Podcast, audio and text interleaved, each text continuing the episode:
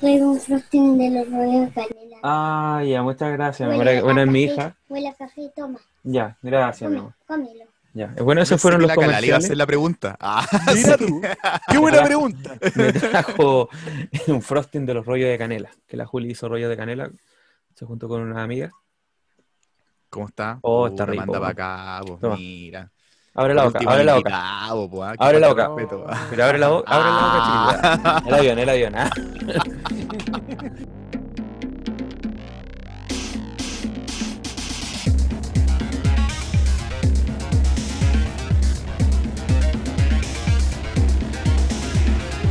Buena cabros, bienvenido al podcast de Da lo mismo. Conversación, ciencia, actualidad, noticias, fotografía, hobbies, juegos, películas, series y todo lo demás da lo mismo.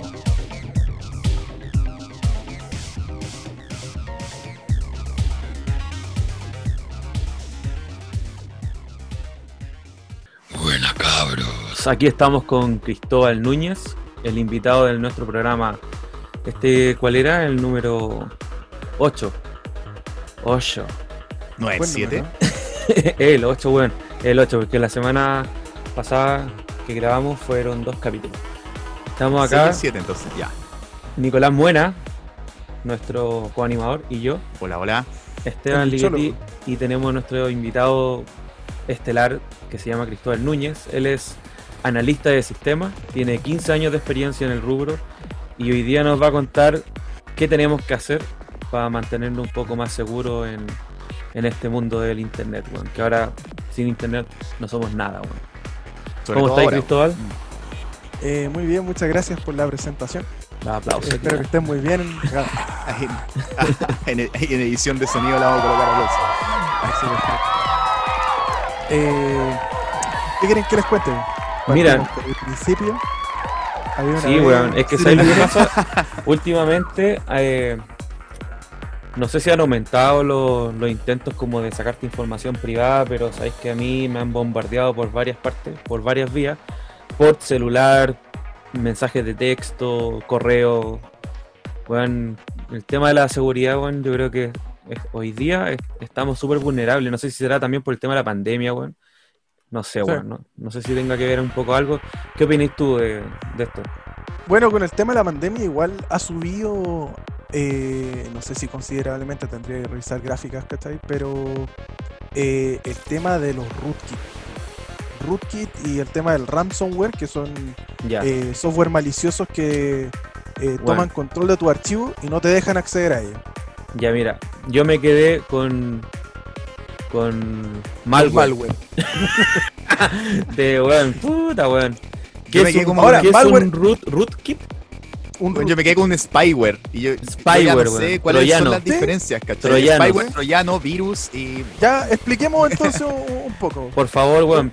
Bueno, Y este no weón se quedó como el- virus. Yo me quedé con el I love you. ¿Se acuerdan de ese? Sí, El po, weón. Godzilla, Fue como el como- primer video, es el primer virus, ¿no? Un virus como de los años 90, Ah, weón. Como sí. años 90, 2000, por ahí. Sí, fue la, por la misma época del Godzilla, más o menos. Claro, bien conocido. Eh, Se nos cayó el carnet, weón. lo- los troyanos, los troyanos, bueno, vamos a englobar todo este tema de los troyanos, los malware, los spyware, todas estas cosas, como malware, que sería un software malicioso que quiere hacerle daño a tus archivos o a tu sistema. Ya, perfecto. Como para englobarlos, porque ya virus se quedó como muy, muy corto.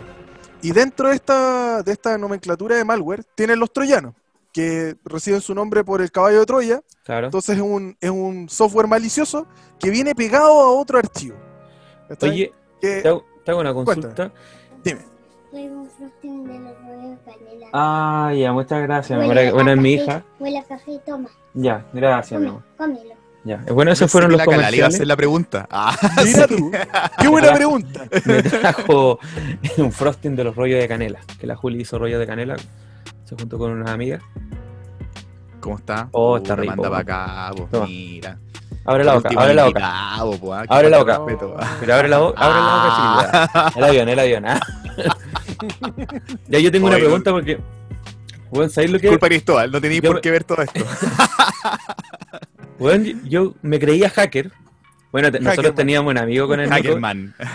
Nosotros teníamos un amigo con el Nico que el loco empezó a investigar del tema y decía. "Weón, yo quiero ser hacker. Y empezó a haber un- una weá de la- del año la- del pico, pues, cuando estaba el tema de los NUIs, los NUAS, que podías hackear Ya. por el teléfono, weón. Y weón, son weas que yo en su minuto leí lo que era, pero ya ni me acuerdo. Pero sabéis que había un, un programa, weón, que tú te jurabas hacker, porque lo- no sé, se lo mandaba yo a un amigo, que era el NetBus. Ya, No sí, sé sí, si sí, lo sí. cachan. Y, y en el NetBus tú mandabas como una antenita parabólica, que era un archivo, y le cambiabas el nombre, po, Alexe. Entonces con esa guaya te sentís bacán, le ponías, no sé, po, era como msn.exe. y se lo mandaba a un amigo, y el amigo lo abría, y con esa guaya instalaba una wea. ¿Cachai? Un rootkit. Ah, ya, y eso es un rootkit que en ese tiempo no teníamos pico idea cómo se llama. Y... ¿A quién le andáis instalando esas weas, Esteban? No, se lo mandé al... ¿A quién le andáis robando la información de la, de la tarjeta de crédito? En, en Mira, ese tiempo no teníamos tarjeta de crédito, era un pendejo de, de media, po. Para hacer el tema como súper comprensible, eh, supongo que los, los dos conocen, por ejemplo, algún programa para eh, hacer asistencia remota. El más, el más conocido actualmente es Windows. TeamViewer.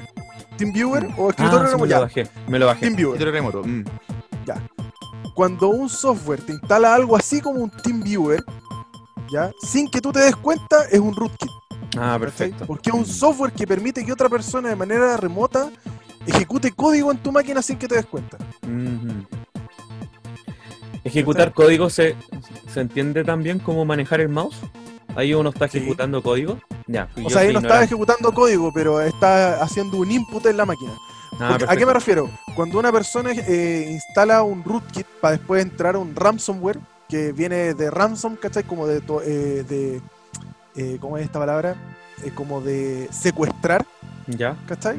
Es un software que secuestra archivos. Entonces, ¿qué hacen? Te instalan un rootkit para poder tomar control de tu máquina en cierto nivel. Después instalan el software que te va a encriptar tus archivos. ¿Ya? Ah, Entonces, lo Encriptar que en el hace fondo después- es que es que como que le cambian, le agregan como un- una codificación para que no lo podáis leer, salvo que tengáis Exacto. como el código.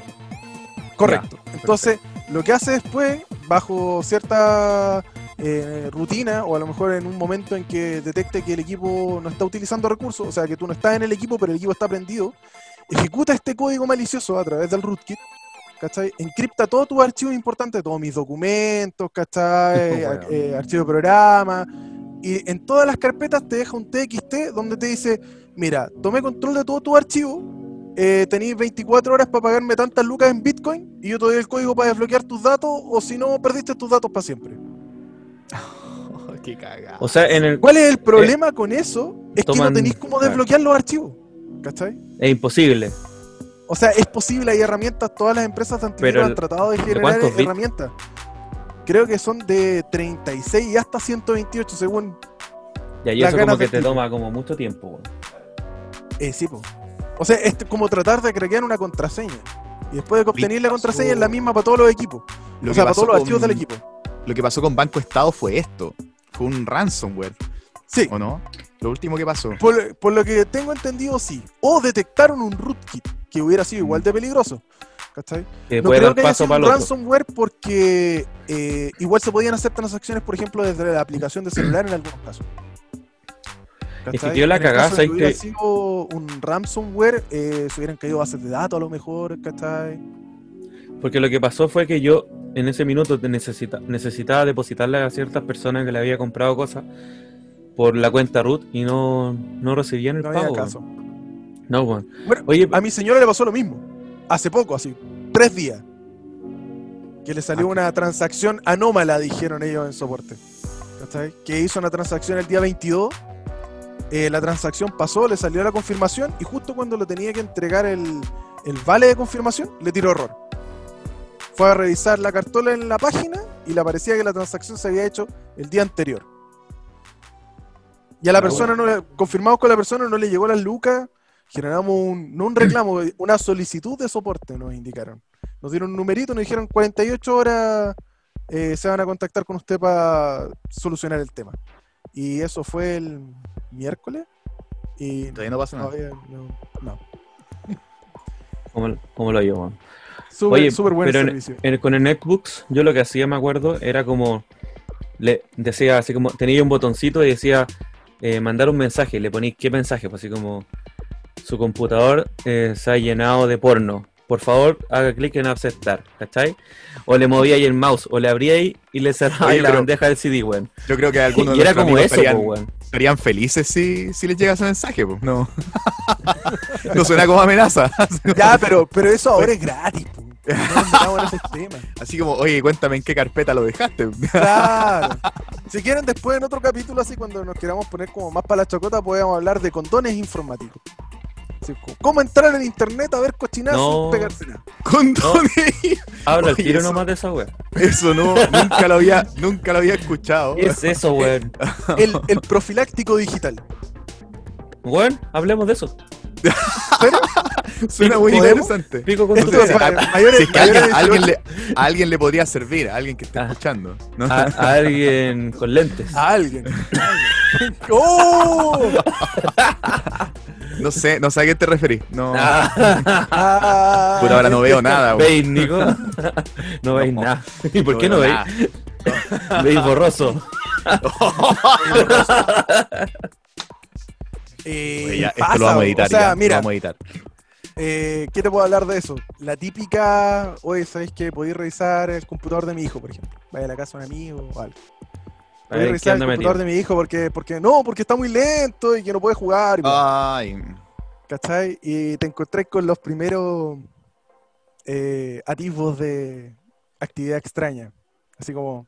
Uy, el historial, siquiera- ese historial debe estar, pero. sí, pues, pero es que eso. Eso, eso es nivel usuario, es como, amigo, Pero ¿sabes qué? modo A veces- incógnito. A veces ni siquiera pasa por, por. Se van a reír, pero. No es que necesariamente pase por ver porno. ya, créanme.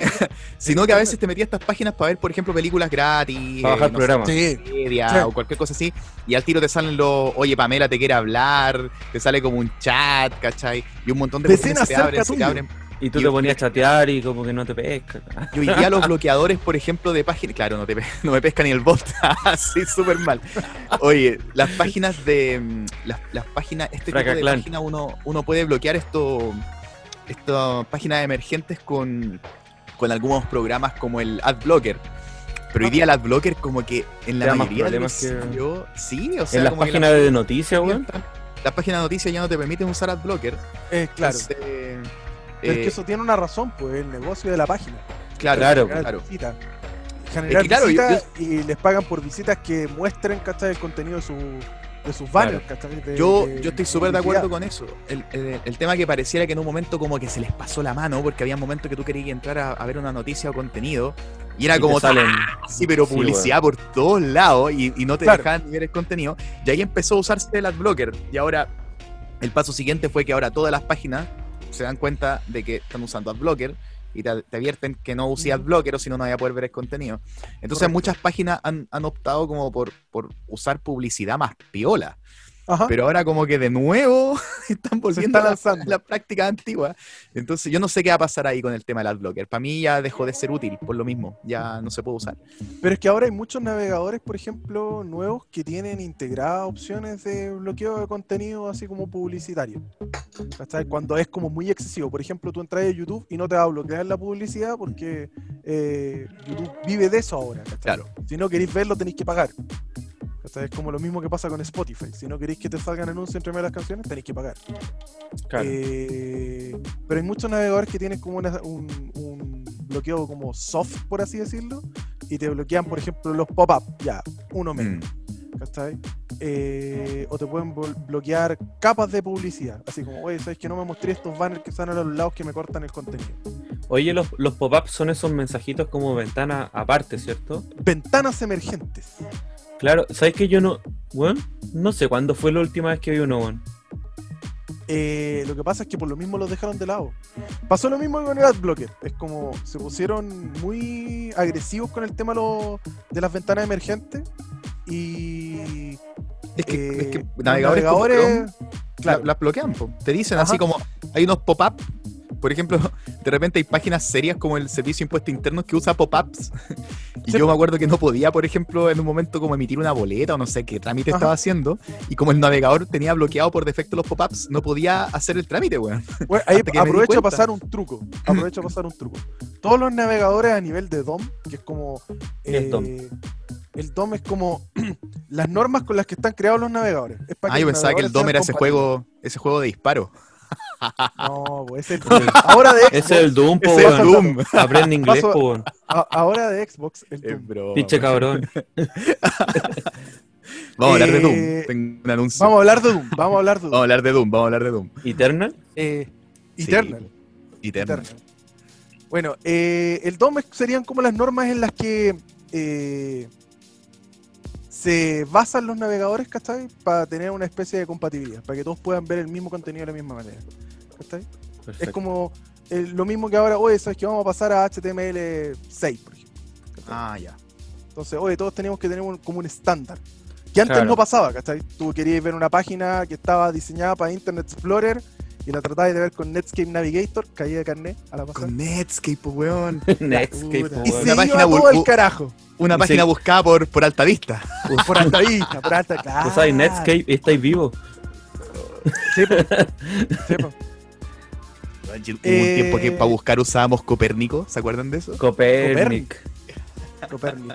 Copernic era. Existía, po. exi- sí, Copernic. Existía una empresa que hacía un software de escritorio Copernic. para buscar en internet.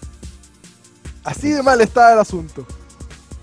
Bueno, y de ahí vienen muchos, dichos, así como, pucha, internet es el lugar donde buscáis papas y encontráis tomate. Sí, me acuerdo de eso. En los albores del internet era, las búsquedas eran muy malas, o sea, Mala y lenta, y lentas. lenta. Hasta que llegó San Google. Ya. Sí. Pero eso es otro tema. Eh, entonces estábamos hablando de eh, El DOM. el DOM. Entonces vienen este tema de los navegadores, ¿cachai? Y se ponen a la par y dentro de esas cosas deciden, ¿cachai? O eso es que el tema de los pop-up es como muy agresivo, así que bloqueémoslos por defecto. Ah, uno- uno- perfecto. Uno hace el tema de decir, oye, ¿sabes que yo lo voy a bloquear? No, no es como una de las normas del DOM, ¿cachai? O de cierto lenguaje. El como, Ministerio de Exploradores. Claro, por así decirlo, el Ministerio de los RICS de los navegadores. Pero un loco dijo, ¿sabéis que a la gente le molesta? Pongámoslo porque puede ser una característica interesante para el usuario. Oye, Cristóbal, el, el los RICS, ¿qué es eso? El Ministerio de los RICS. ¿Qué es RICS? Rick and Morty. Nada. Yo pensé que estaba hablando un término. No, El no, no, no. Ministerio no. de lo- claro, un- yo te dije, oye, ese término no lo conozco, así ese término técnico, ¿qué significará? No, no, no es nada técnico. Bueno, nada Sí, técnico. no, Aquí estamos el- medio en el- serio. la, no la ciudadela, la ciudadela La de los ciudadela de los la ciudadela de los Ricks. Exactamente. Tenéis que ver Rick and Eh, Morty. Entonces, Ah, buenísimo. claro, eh, pusieron esta característica, bloquear pop-ups. Y para el tiempo, en especial acá en Chile, que siempre vamos como un Atrás. paso atrás, eh, había muchos sitios, eh, servicios de impuestos internos con su sistema Zeus y eh, Sí. muchos bancos, ¿cachai? Eh, cajas de compensación, etcétera, que usaban pop-ups dentro de la integración de sus servicios. Es como para confirmar, te va a salir una ventana. Sí. Y así como el dato freak, todos los navegadores, por regla, si tú quieres abrir un contenido que te abre un pop-up, tú dejas la tecla control apretada, apretas, haces clic en el enlace y te abre el pop-up. Desbloquea ese bloqueo. Oh, weón, déjame anotarlo. No te puedo creer, weón. Oye, es un, es un datazo, loco, es un datazo, yo no tenía idea. Un Para los que control. todavía utilizan, sí, control apretado, link y te salta el bloqueo. Mac también? automático en navegador. A los usuarios de Mac, Mira, no sé, ¿será Command? porque Mac funciona con Safari y Safari, Safari. es como raro. Ahora, puedes instalar Edge, creo, ahora y Chrome en, Sí, pues, Chrome sí. en Mac, Eso- así que no deberéis tener Mm. problemas. Y Tor. Oye, ¿y qué opinión tenéis de Edge? Mm, En general lo he Eh, probado. ah, Es un Explorer encubierto, hay harta gente que me dice que está basada en, en el motor de Chrome, entonces que no. lo que pasa es que hay dos versiones de Edge. Mm, Está eh, Edge con el que nació Windows 10, por así decirlo, que era como la Mm. evolución del Internet Explorer. Y después de eso, si tú estás metido en los canales beta de Microsoft, eh, podías tener acceso a este proyecto Chromium, que era hacer un nuevo navegador de Microsoft, pero con el motor de, de Chrome, de Chromium básico, que es con el mismo con el que está hecho, por ejemplo, Firefox. Mm. Entonces sacaron este Edge Chromium. Y ahora está disponible para todos. Yo me Sí, pasé por que toda la el, es el que he usado yo y la verdad es que a veces hay, hay- no sé si será porque el Chrome lo tengo lleno de estas mierdas, ¿cómo se llaman los estas aplicaciones, Porno. los ads-on? Ah, Los ads-on. Entonces, hay de repente páginas que me tiran problemas, entonces como no lo tengo como eh, ¿cómo es la palabra? Como mm, no, no tengo el, el Chrome de fábrica, le tengo instaladas muchas muchas cosas adicionales. ¿Plugins? Eh, plugins, claro. Eh, de repente tengo que eh, usar algo que esté más limpio. Entonces abro el Edge y me funciona súper bien. La verdad es que es rápido, no, no tiene que ver como el, no sé, con Internet Explorer. Y No, Firefox Edge lo dejé de usar muy, muy, hace muy harto bueno. tiempo, pero era bien bueno. Firefox, weón. Firefox. Opera nunca lo Firefox usé le mucho, por ejemplo. Opera es como para equipos más lentejas. Mm. Que es como, claro, más lento en, en, ¿cómo se llama? En ejecución, pero también consume mucho menos recursos. Ah, no sabía. Lo que yo recomiendo si tenés un equipo Opera. así como lento, usa, o poca RAM, usa Opera. Sí, porque Chrome es una cuestión que come, come RAM, pero Mucha RAM. mucha come más RAM que Photoshop. Así Oye, como pero, que- Lo que pasa pero ocupa lo que tanta RAM, es que- pero por algo. Sí, Es para que sea más rápido. sí. No, no, no, no, no. Lo que pasa es que la, la web del 2020, por Mm. así decirlo, o del 2015 en adelante, es una web de alta velocidad. Entonces, al ser una web de alta velocidad, eh, necesitáis recursos. Necesitáis RAM para ejecutar scripts, ¿cachai? Eh, Mm. todo, todo eso. Oye, mira qué bonito se ve Facebook. O mira esta nueva interfase que tiene YouTube. Todos esos son recursos máquina. Recursos máquina que tú estás ejecutando como usuario. En tu máquina. En tu navegador. Si entonces, si entonces tú los ves en un navegador que use menos recursos, ¿se verían distintos? Así como que... Mira, yo haciendo pruebas en un netbook, año 2000, 2010, eh, que tiene 2 GB en RAM y un procesador Intel Atom, que anda como por ahí, como con un Celeron del 2012, por ahí. Mm. Eh, yo con Windows, con Windows XP o con Windows eh, 10 que está modiado para netbooks, yo no puedo ver videos de YouTube. No se puede. Ah. Pero si yo, por ejemplo, le instalo en alguna distribución ligera de Linux, que viene por defecto con Firefox, que es una versión ligera de Firefox, yo puedo ver los videos a 480p. A 480. Pero es Claro, porque te sirve, te sirve como para ver esas páginas antiguas, así como con Exacto. GIF animado de GeoCities. Sí, exacto, GeoCities. GeoCities. Otra caída de carnet. Sí, bueno, era como quería hacer un, una página web, geocities.com, slash, da lo mismo. Claro. Exacto. De la época de GeoCity, Fotolog. Arróbame la corneta. Como, lo- como lo que hicieron. También, yo tuve de eso. ¿De cuál? Arróbame la Como la corneta. página que hicieron de. Sí, po. de Me la corneta mail. ¿Vieron la página que hicieron de, en la promoción de Capitana Marvel, de la película? Como era todo noventero, Sí. para promocionar le hicieron una página noventera. Y estas páginas que están así como cargadas de GIF animados, que Ajá. Y con Word Art. diseño era como el hoyo en ese tiempo. Claro, po. Tapado con Word Art, con Y Word si le Art queríais poner música, teníais que ponerle en MIDI porque no, no MIDI. te daba el internet para nada más.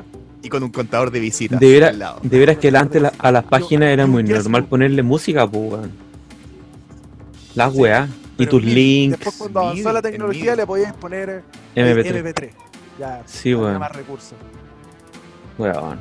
Y en que estaban hechos esas páginas, había un programa de. ¿Cómo se llama ese programa de Microsoft? Front page. Página así como bien básica. eh, Front page o Front Word. page. Y Word también podía ocuparla para hacer Sí, páginas. con Word también podíais guardar eh, Sí. HTML. sí. Y le ponía ahí o un los hipervínculo mouse, y era como. ¿Fue la revista Mouse? Oye, Sí, Revista Mouse, el Icarito del internet. weón. Oye, Yo, te- yo las tenía todas, weón. ¿qué, qué- qué nos recomendáis hoy día? Y, y un poco el- esta- el- el- la idea de este podcast surgió un poco de eso, porque yo no, estábamos conversando, tenemos un grupo de WhatsApp con varios amigos como de que nos conocemos de hace tiempo. Y yo estaba preguntando, bueno, acababa de instalar un Windows desde cero, digamos, o sea, tuve que formatear los computadores porque estaban llenos de no de porno. estaban muy Me lentos. callaste, me callaste. Antes de que antes de que Esteban antes de que Esteban Por algo te perseguís. No, Por algo. estaban- Es que todo online ahora, po. No, no. Es Son todo tus- online. Son tus palabras. no, no, la verdad es que tenía unos problemas con unos DLLs, con una librería, entonces estaba, esta- tuve que formatear e instalar de cero. Instalación eh, Limpia. limpia, de, de Windows. Eh, y entonces yo siempre de repente trataba de bajar, de buscar cuáles eran los mejores antivirus gratuitos, o de repente craqueaba alguno. Pero eh, le pregunté ahora a. Cristóbal, qué era lo mejor para poder bajar o quedarme con, derechamente con Windows Defender, que antes no teníamos opción, no sé, en XP o en versiones previas, entonces uno tenía que, era como la instalación limpia de Windows, instalaba ahí, no sé, Office y un antivirus, era como la primera cosa que tenías que hacer. Claro. Entonces, ¿qué, qué recomendáis hoy día? Y la otra pregunta que te iba a hacer era si qué tan cierto esto de que la gente que defiende mucho los Mac, yo sé que acá como que somos todos, bueno, eh, o sea, Esteban tiene un Mac igual, pero de que mucha Sí. gente dice que en los Mac no hay virus. A mí esa cuestión me parece como Igual hay. capciosa. Yo porque yo entiendo sí que igual hay. hay. Entonces no sé Sí, qué, hay. no- bueno, no sé qué sistema Y- de seguridad. Igual tenéis que pensar de que el, no sé si, no sé qué, qué puede opinar Cristóbal, pero el usuario de Mac, por lo general, es un usuario que lo único que quiere es ocupar el computador lo más simple posible. Entonces probablemente va a estar menos metido en el tema de la seguridad, pues. ¿Cachai? Y quizás es más llamativo para un. Y como son más caros los Mac, son mucho más caros. Probablemente para un weón que quiere sacar lucas, le conviene más meterse un Mac que un PC. Pues. PC tienen todo. No sé. Es una especulación nomás. Ahí yo puedo entrar en varios temas, por ejemplo, ¿por qué un Mac de menores características máquina rinde mejor que un PC? Por ejemplo. Claro. Mm. Eso es una cosa súper simple de... Está más optimizado de- y, y el sistema operativo lo hacen como para. Tiene que ver. Exacto, un sistema cerrado. Cuando tú hacías un sistema operativo como Windows, tiene que funcionarte en todas las placas madres, con todos los procesadores, ¿cachai? Con todas las memorias RAM, etcétera.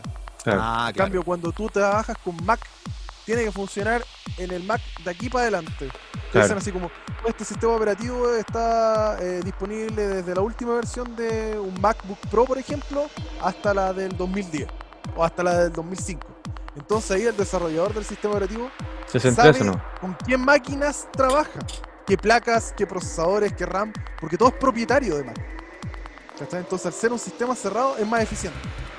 Claro. Eh, después con eso mismo podemos saltar a las consolas. ¿Por qué las consolas con menos recursos funcionan más eficientes en un videojuego? En un Porque videojuego. está hecho exclusivo. para la consola. Claro, eso pasa con. lo- me acordé exactamente del, de la- del ejemplo de los exclusivos. Ujú. Con- ¿Por qué un, un- un multiplataforma funciona distinto que un exclusivo? Por ejemplo, en Correcto. PS3 versus 360, que fue una, una discusión constante. Está, está bueno, está bueno ese análisis, es que no lo había hecho. Además, funciona, corre también para los teléfonos. O sea, Correcto. eh, iOS versus Android, que tiene que funcionar en una gama de teléfonos Claro. mucho, más, Ajá. mucho más amplia. Bueno, por lo mismo ahí, por ejemplo, eh, tomando el mismo ejemplo de, de- ¿cómo se llama? De Apple, ¿cachai? De iOS y eh, Windows, podemos hacer la comparativa entre iOS y Android y cómo empresas, por ejemplo, como Xiaomi han hecho sus propias versiones modificadas de Android para que corra mejor en sus teléfonos. Claro. Mira. Y así tenía otras empresas, por ejemplo Motorola, que decide tirar eh, un, un Android que viene como de fábrica, sin ningún software añadido, el sistema operativo viene súper limpio y por eso funciona tan fluido. Claro, eso, eso yo encuentro súper positivo de los, de los equipos Motorola, que, que no te meten en... No sé si es cachado que muchos equipos traen como un montón de software que nunca usáis y que Y no muchas lo veces podéis- desinstalar. No, y weón, A menos que rutees el teléfono y, y la cuestión queda ahí y de repente son hasta juegos que uno jamás va a usar, no sé. no, bueno, eh, sobre todo, por ejemplo, la empresa como Claro, po, es como Claro Video, Claro Foto, Claro Juegos, y es como, claro.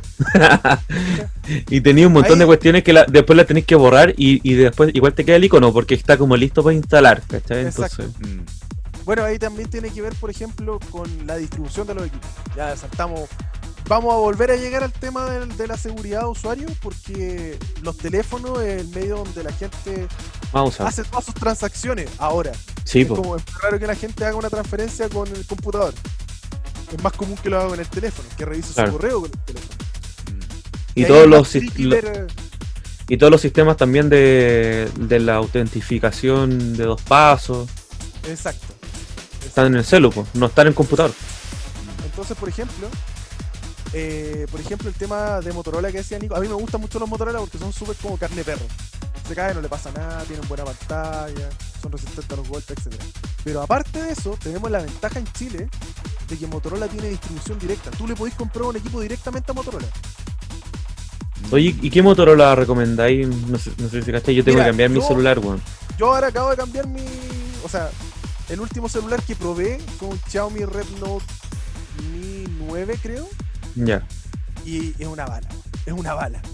Y tú miráis las especificaciones de la máquina y decís, ya pagué 200 lucas por este terminal, o 215 lucas creo que el modelo 128 GB. y estoy comprando un equipo que en especificación es un equipo premium. ¿cachai? Sí, Un equipo po. que tiene una, una cámara de 48 megapíxeles con cuatro focos, ¿cachai?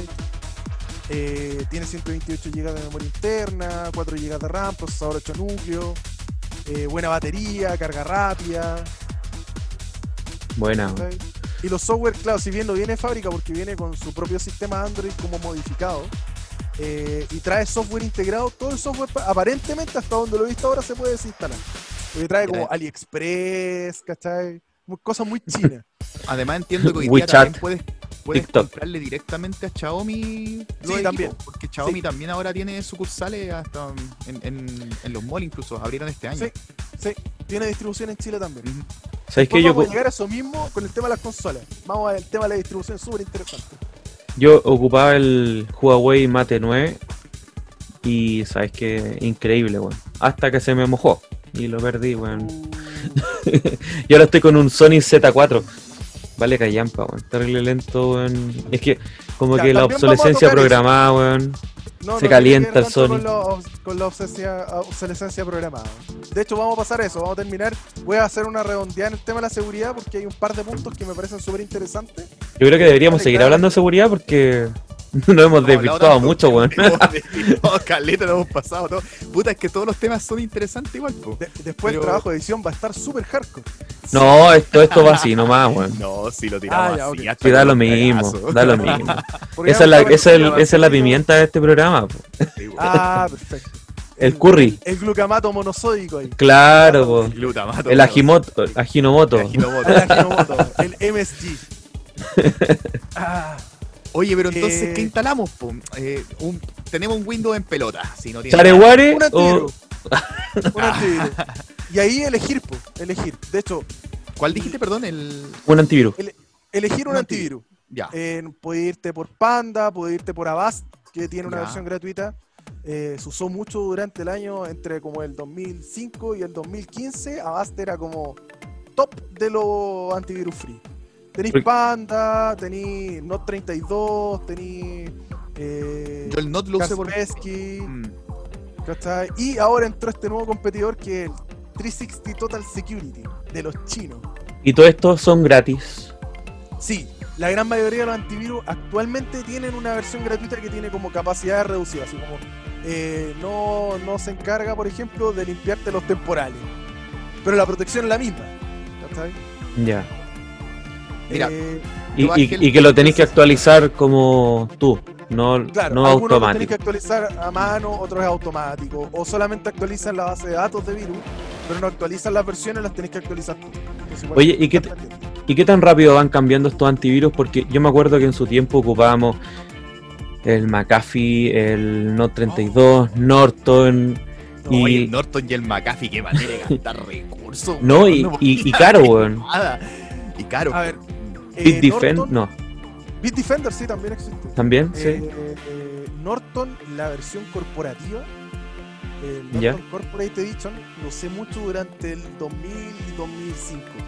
Bien potente, súper robusto, o sea, súper pocos recursos. Pero en su estaba tiempo. diseñado- sí, está diseñado para funcionar con Windows NT y Windows 2000 Server.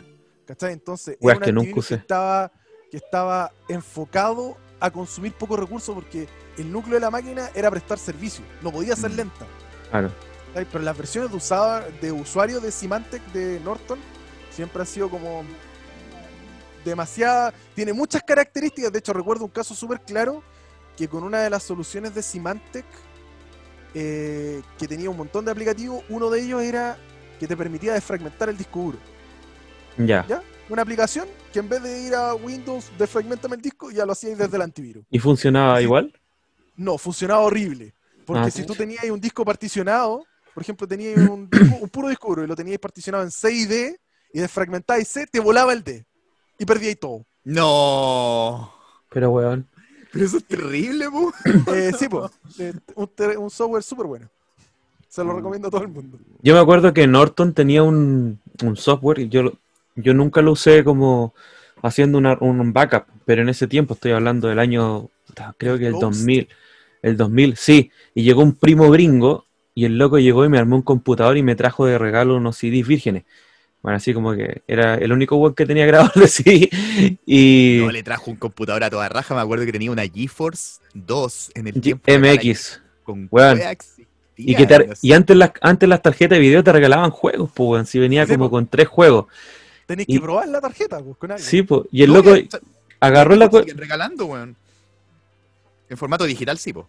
Sí, Ah, ya. Ya no viene en disco. No, ¿Quién porque antes tiene? era como bacán igual, Sí, pues. Morrowind me acuerdo que tuve así. Y la cosa es que eh, me instaló una cuestión y me hizo un backup, ¿cachai? Y con el, justamente, pues, con el Ghost. Entonces tú después ponías ahí el CD y, Ghost. y, y empezaba ya y, y lo restaurabas, pues. Y ahora Windows lo hace automático, Ajá. ¿cachai? No me acuerdo de esa, de esa aplicación de, de, de Norton hecho, que era útil. pues. Norton, Norton Ghost, súper útil hasta el día de hoy porque funciona a nivel de línea comando. Tú podías acceder a él fuera del sistema operativo. ¿Cachai? Tú podías Mm. footear con un pendrive que tenga Norton Ghost y antes de entrar al sistema operativo hacer un backup, por ejemplo, de un disco duro. Y ahora con los tamaños de una instalación recién hecha, podías hacer el backup en un pendrive.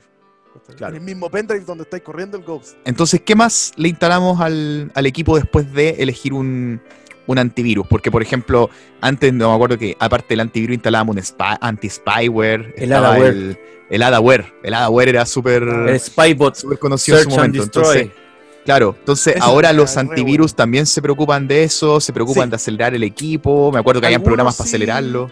Algunos sí, los programas para acelerar el equipo mm, el son como tratar de acelerar, de acelerar el, el, ¿cómo se llama? El celular.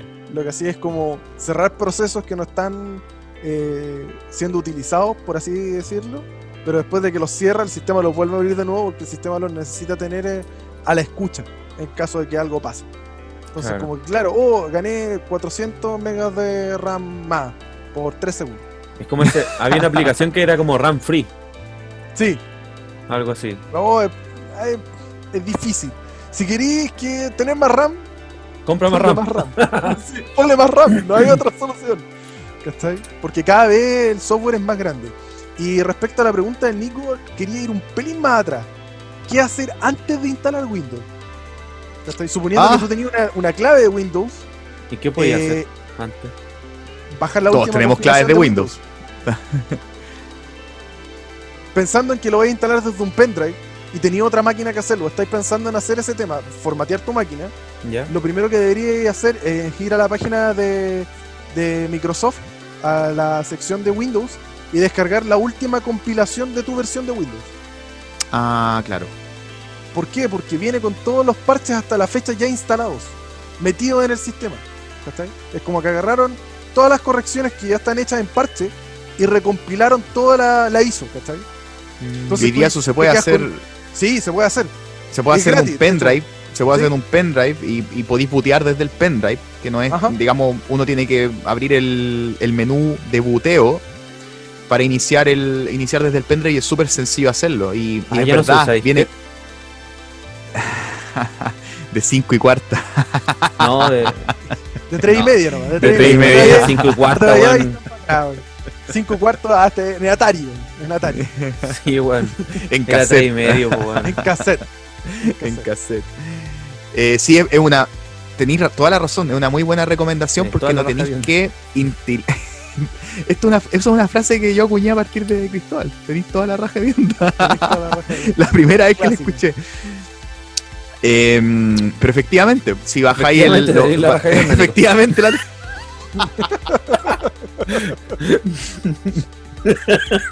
Esto se va a editar, lamentablemente no se va a editar esta wea, pero claro, si tú bajáis la última versión, no tenéis que pasar por el pajazo de después entrar a Windows Update y bajar todos los updates que hay eh, para Y que el equipo se reinicie cuando lo estáis ocupando. Oh, claro. O justo voy a compilar eh, aquí, voy a. Buena estoy editando un video, voy a compilar a, ah, y oh, se va a reiniciar el equipo porque le puso que no se reiniciara muchas veces.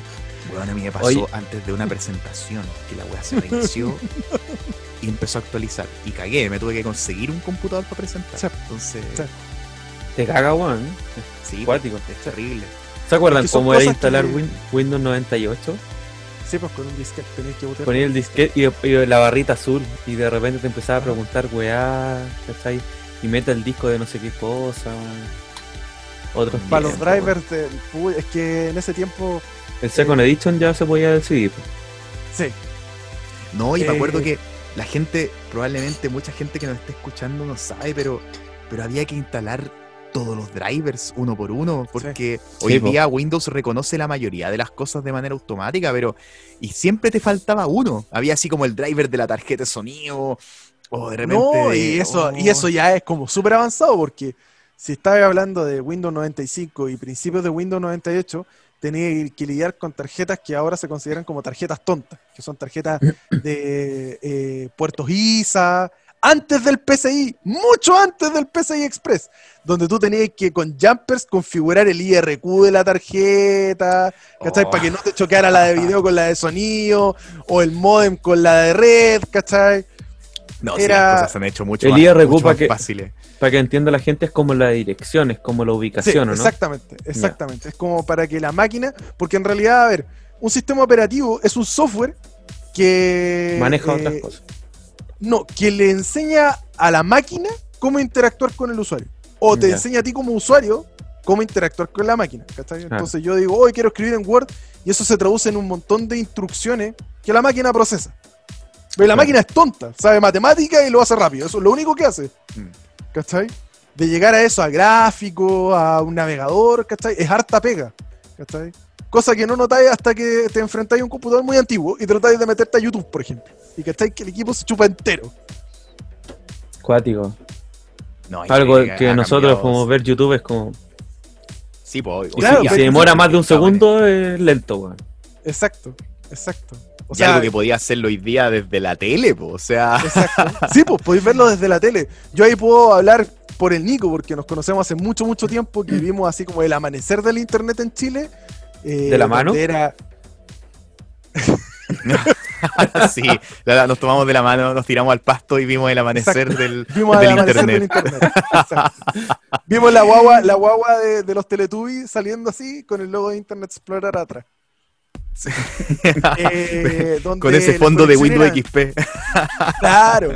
Cuando las Del cerrito verde. súper len- Súper lentas, ¿cachai? Mm. Era, cargar una foto era un parto. Sí, pues, se veía así como por nivel. Exacto. Y de repente estabas descargando algo y te levantaban el teléfono y cagaste con la descarga. ¿no? ¿Cachai? Porque Sí, todo pues, iba por de par esa de. La hablamos, la hablamos en el capítulo anterior, un Del online de- vintage. del online, del online retro, así vintage, antiguo, de cómo, cómo Sí. fue pasar por ese proceso y, lo- y los No, y eso es el online vintage y de ahí podéis pasar a las redes vintage, o sea, antes del cable de red que ahora se conoce, que ha ido uh, eh, aumentando de categoría y con eso de velocidad.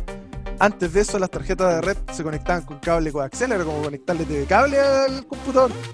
Nunca había esa weá. ¿no? Y nosotros tarreamos con el cable de la impresora, eso, eso lo contamos el un poco. puerto paralelo. El puerto, Por el puerto paralelo. LPT.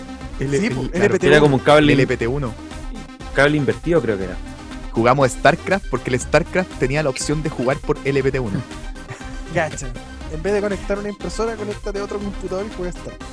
No, y me enteré, yo, curiosamente, este buen contó en el programa en vivo, y esto no lo, no lo conté, pero contó en el programa, de que el hermano de un compañero que, que- que teníamos en el colegio, el buen cambiaba como El que se patán. metía al puerto y, y cambiaba los cambiaba los pins, no sé qué wea hacía, Los ponía invertido, pues. los ponía invertidos.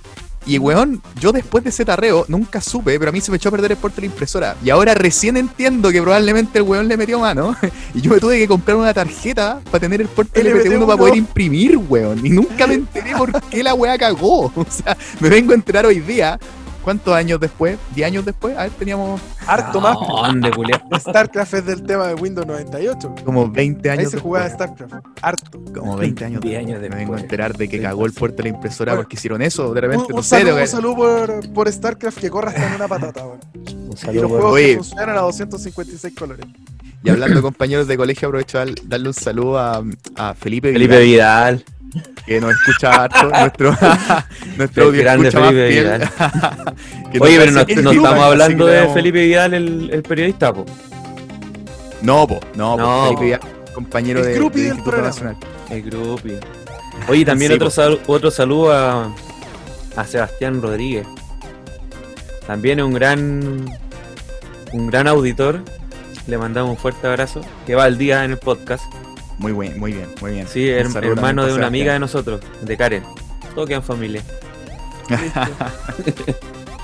Mis gatos Oye, ya, también po. lo escuchan el podcast. ¿Quién? Ya, entonces, mis gatos. Tengo Saludos a los gatos. Saludos a los Saludos a los gatos saludos a los que gatos. salieron al comienzo del programa. Ya, volviendo entonces, para no ir de- desvariando, porque Claro, como todos los temas em- nos gustan. empezar a encau- a encauzar un poco el asunto. Entonces, Entonces instalamos antes Windows de actualizado. formatear, antes de formatear, tú te bajas la aplicación. De hecho, creo que incluso ahora tiene una aplicación que te dice, hoy vamos a preparar un pendrive para instalar Sí. Windows. Sí. Se esa. descarga la última Te lo hace versión de la y Eh. USB Drive Tool, una cuestión así se llama, que Claro. es Sí, bueno. súper bueno. Mm. te hace toda la pega. Eh, y formateáis. Formateáis tu máquina, queda la instalación limpia. Lo primero que debieras hacer es instalar un antivirus. Porque yo recomiendo, por ejemplo, eh, o bueno, un gusto personal, 360 Total Security, porque por- una de las habilidades que tiene o de las características es que toma control de tus puertos USB. Claro. Entonces tú conectas un pendrive y el antivirus te dice, oye, voy a revisar este pendrive, está ok, puedes abrirlo. ¿Cachai? Y desde el mismo antivirus también puedes decirle, quiero expulsar este pendrive. Sí, Cosa que de repente con Windows crachea así como que no te deja expulsar. Claro, te dice, está siendo USB. usado por otro por otra aplicación. Y es como, Claro, ¿qué hace ahí? Y no, y no hay- no hay ninguna aplicación. no, sí, qué lata. Hay- Bueno. De hecho, yo me bajé un, un programa para eso, po, que era el Unlocker. Sí, Sí. Pero. Eh. si está integrado en el antivirus, mejor. sí, pues. No, la verdad es que está bien completo. De hecho, tiene un acelerador para juegos que yo Sí. ocupaba el Razer. Razer Como el botón Central, turbo, creo que tú. se llama. No, no, no, lo que hace es cerrarte aplicaciones o servicios que no estoy usando cuando jugáis, po, ¿cachai? Ponte tú, el Windows tiene hasta abierta la calculadora, ¿cachai? Así, Sí, de po. fondo. Entonces te cierra todas esas mierdas, te libera RAM, porque tú cuando estáis jugando no hay que estar ocupando un montón de Exacto. cosas, po, ¿cachai? Entonces, Tiene como un listado de procesos que no son críticos para el sistema. Y claro, todo eso los cierra. ¿Cachai? Entonces, agarra y tiene un listado de software que están como asociados al gaming. Por ejemplo, no te cierra el disco. ¿Cachai? No te cierra Claro. Teams. Mm, no te cierra ¿cachai? Steam, No te cierra pero te Steam. cierra todo lo demás y, te- y le viráis como. Yo he liberado hasta un giga de RAM, así. mm, cerrando cosas, ¿cachai? Mm. Te cierra, por ejemplo, todas las nubes. Yo, por ejemplo, uso caleta de nube. Entonces, tengo como, por ejemplo, Dropbox, tengo Google. Drive y tengo, claro, ¿cómo se llama la de Microsoft? Eh, OneDrive. OneDrive. OneDrive.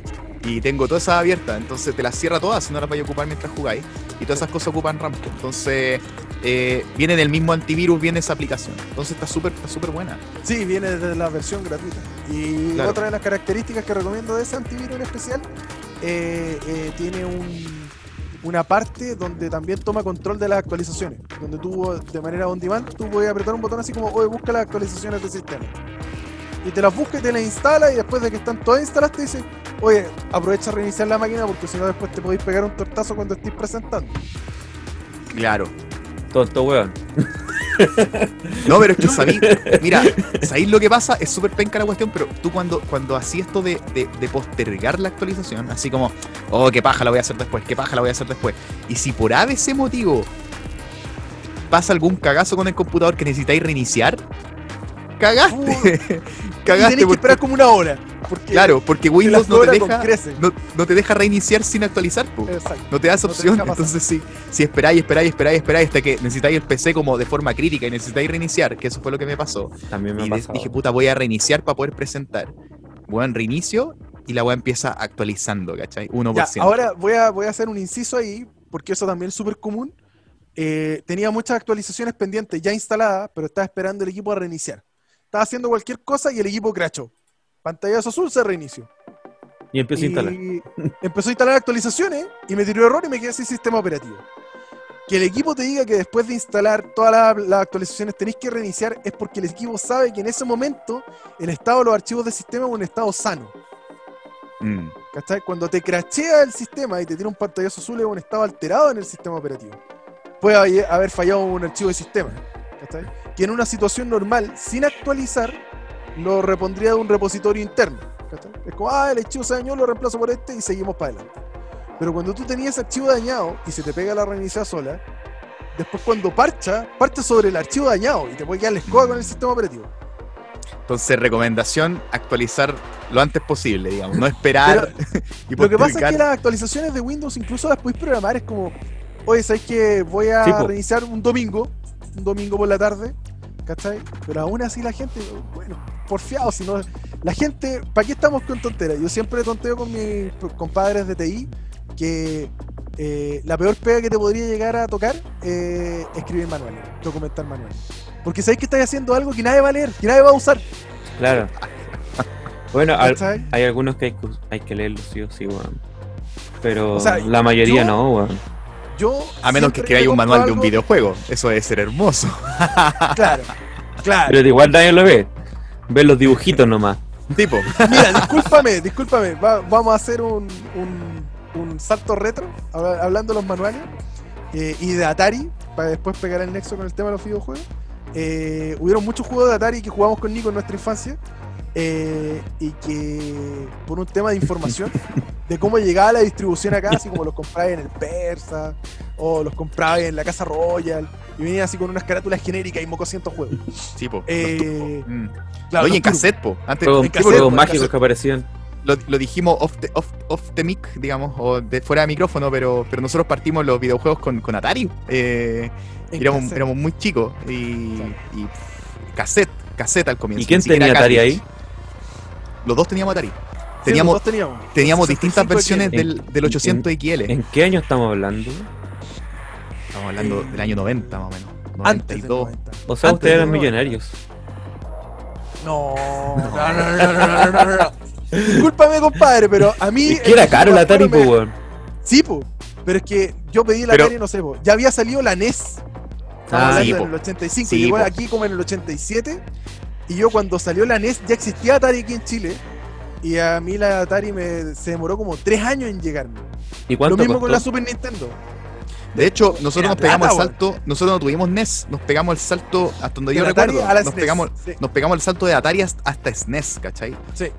Y creo que a mí me llegó con un año de diferencia. Por lo mismo, porque era Luca. Hartas Eran Lucas. Caleta. Sí, pues yo me acuerdo Harta que una- luca. a, una, a un, un primo tenía Atari. Yo empecé con Nintendo. Y mi primo le compraron el Atari y no sé si costaba 100 o 200 lucas, weón. En ese tiempo, weón. Claro, como en Creo 90. Sí. Pero era No, caleta eh. de plata, weón. A ver, la que me regalaron a mí de haber costado en ese tiempo como unas 100 lucas con la casetera Injector, la tecnología argentina.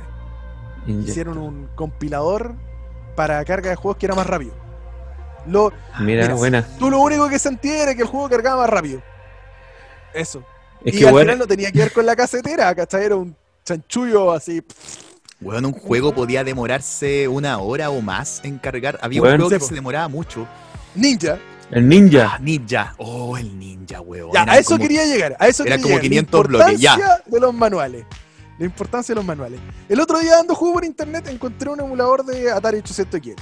Que se llama Stella. Corre hasta en Android ahora. Eh, y tú podías bajar los juegos eh, en versión cartridge, que la carga es instantánea. Versión disquete, que la carga es súper rápida. eh, o versión cassette. Me encontré, por ejemplo, Ninja Commando en versión cassette y carga los bloques. weón. Y te lo carga así como en tiempo real. Como Claro, era. Tú podías acelerarlo así, tú le ponías el turbo así como, oye, eh, apura la cosa. Y lo pones así como corriendo a 1900%, una cosa así, no se demora nada. weón. Pero si lo ponías normal, te comís todos los...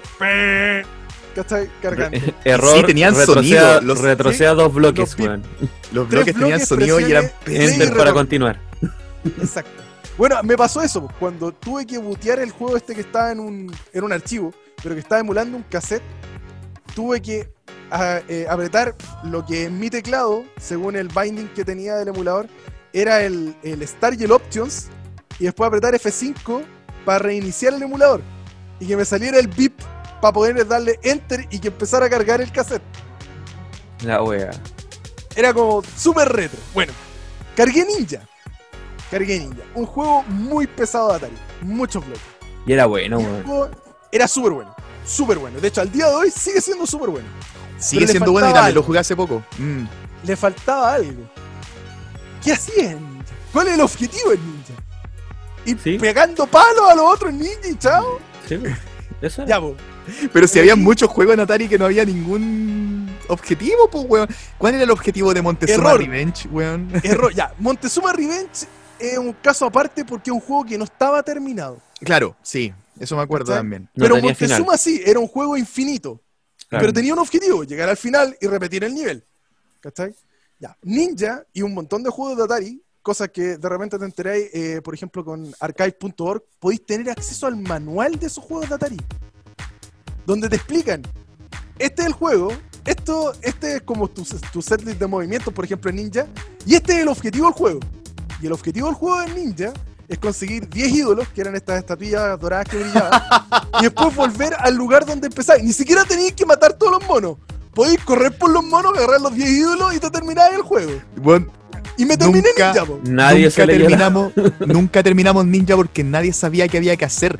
Llegaba ya a unos niveles muy altos donde los monos eran imposibles de matar y además, además te aparecían entre, entre 4 a 5.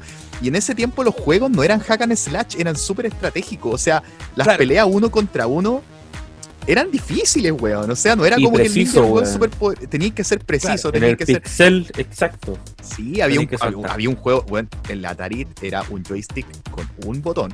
Un Y en algunos casos habían joysticks que tenían seis botones y todos los botones hacían la misma weá. O sea, no. botón. Tengo seis botones Oye, que hacen lo y, mismo. y Hacían duraba lo mismo. dos jugadas. Tenés que comprar Sí, otro sí. juego. ¿eh? Sí. Depende del juego. Había un juego que era el destructor de joystick, que seguro que este weón se acuerda, que se llamaba ¿El Decathlon. Decathlon. El Decathlon, para adelante y para atrás. Para adelante y para ¿Me atrás. puedo, me puedo eh, eh, permitir una pausa? Voy a ir a buscar algo que va a salir en, en cámara, un regalito que me encontré por ahí. Ah, ya, No, dale nomás. Oye, pero Hablando de este mismo voy- tema. voy a, mientras tanto, rellenar entonces. Sí, me, cagó este weón con lo del manual, porque la cagó que el, el otro día me vi un video del Angry Video Game Nerd y hablaba de, de cómo poder terminarse LT, que era otro juego que era muy difícil de entender y que prácticamente no se podía jugar sin manual, porque con el manual, digamos, te explicaban qué era lo que tenías que hacer para poder terminarlo. Entonces había muchos juegos así que necesitáis saber cuál era el objetivo del juego y no, y no se entendía jugando el juego solo. Y el problema es que acá los juegos de Atari, puta, la mayoría eran piratas. Sí, po, eran puros Prisma, no sé cuánto, ¿cómo era? Los Prisma estaban los Prisma estaban los Turbo.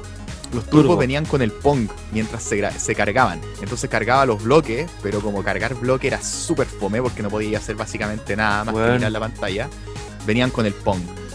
Bueno, yo me acuerdo que cuando, cuando iba a jugar a la casa de, de mi primo, el Carlito, le mando un saludo, eh, íbamos para allá, jugábamos, y de repente era como, oye, juguemos Atari. Ya, pues, ¿cuál tení? El ninja. Oh, bacán ese donde sale, eh, creo que el traje era blanco, ¿no? Del ninja. O parece, es que depende, po, porque yo me acuerdo que era negro, que el ninja era negro. negro. Puta, ya no sé. Y la cosa era como, ya, pues, juguemos ninja. Pero tengo que cargarlo. Puta, ya. ¿Y qué hacemos? Vamos a jugar la pelota. Ya. Íbamos Sí. a jugar a la pelota, weón. Y después, weón, volvíamos. Oh, no está, eh, salió error. Retroceda dos bloques y presione enter para continuar. Puta la weá, ya, listo. Íbamos a jugar a la pelota de nuevo. Volvíamos. Bueno, así yo, yo no tenía consola, po. Entonces era como, weón, lo máximo, ya, weón, juguemos, weón, esta weá de Atari.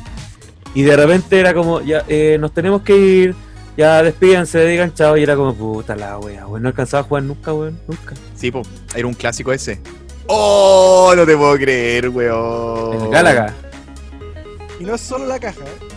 a ver, Adentro, ábrelo mejor, po, y habla para que se te vea la cámara. cacha. Eh, esto es un joystick, eh, lo más cercano que tuvimos en la época del Atari a un joystick arcade. Y era de fabricación nacional. Sí, Y- Galaga en es chileno. Ahí está el, el mandito. con- ¿Cómo Galaga? Galaga.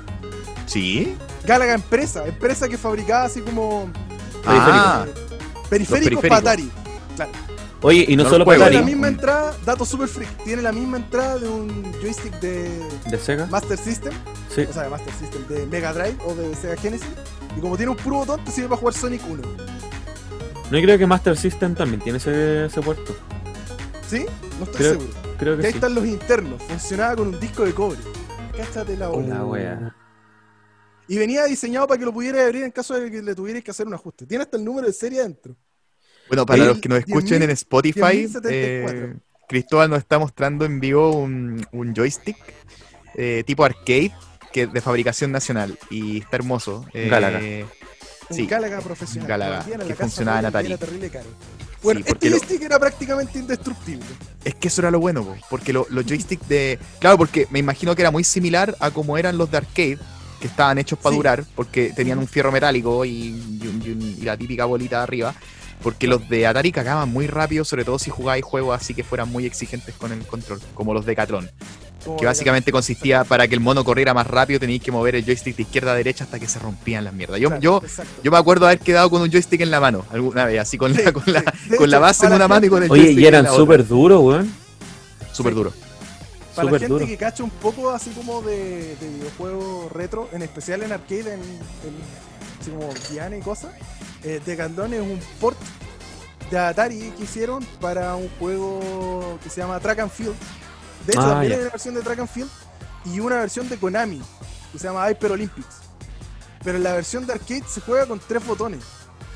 Es como tú tenés que machacar botones para correr y otro botón que es para saltar. Y como el Atari tenía un puro botón, tenías que machacar la palanca y el botón para saltar. Y termináis Claro. con la palanca en la mano. No duraban nada los joysticks. Salió No, después pero- un track and field para Dreamcast, pero obviamente 3D y toda la onda.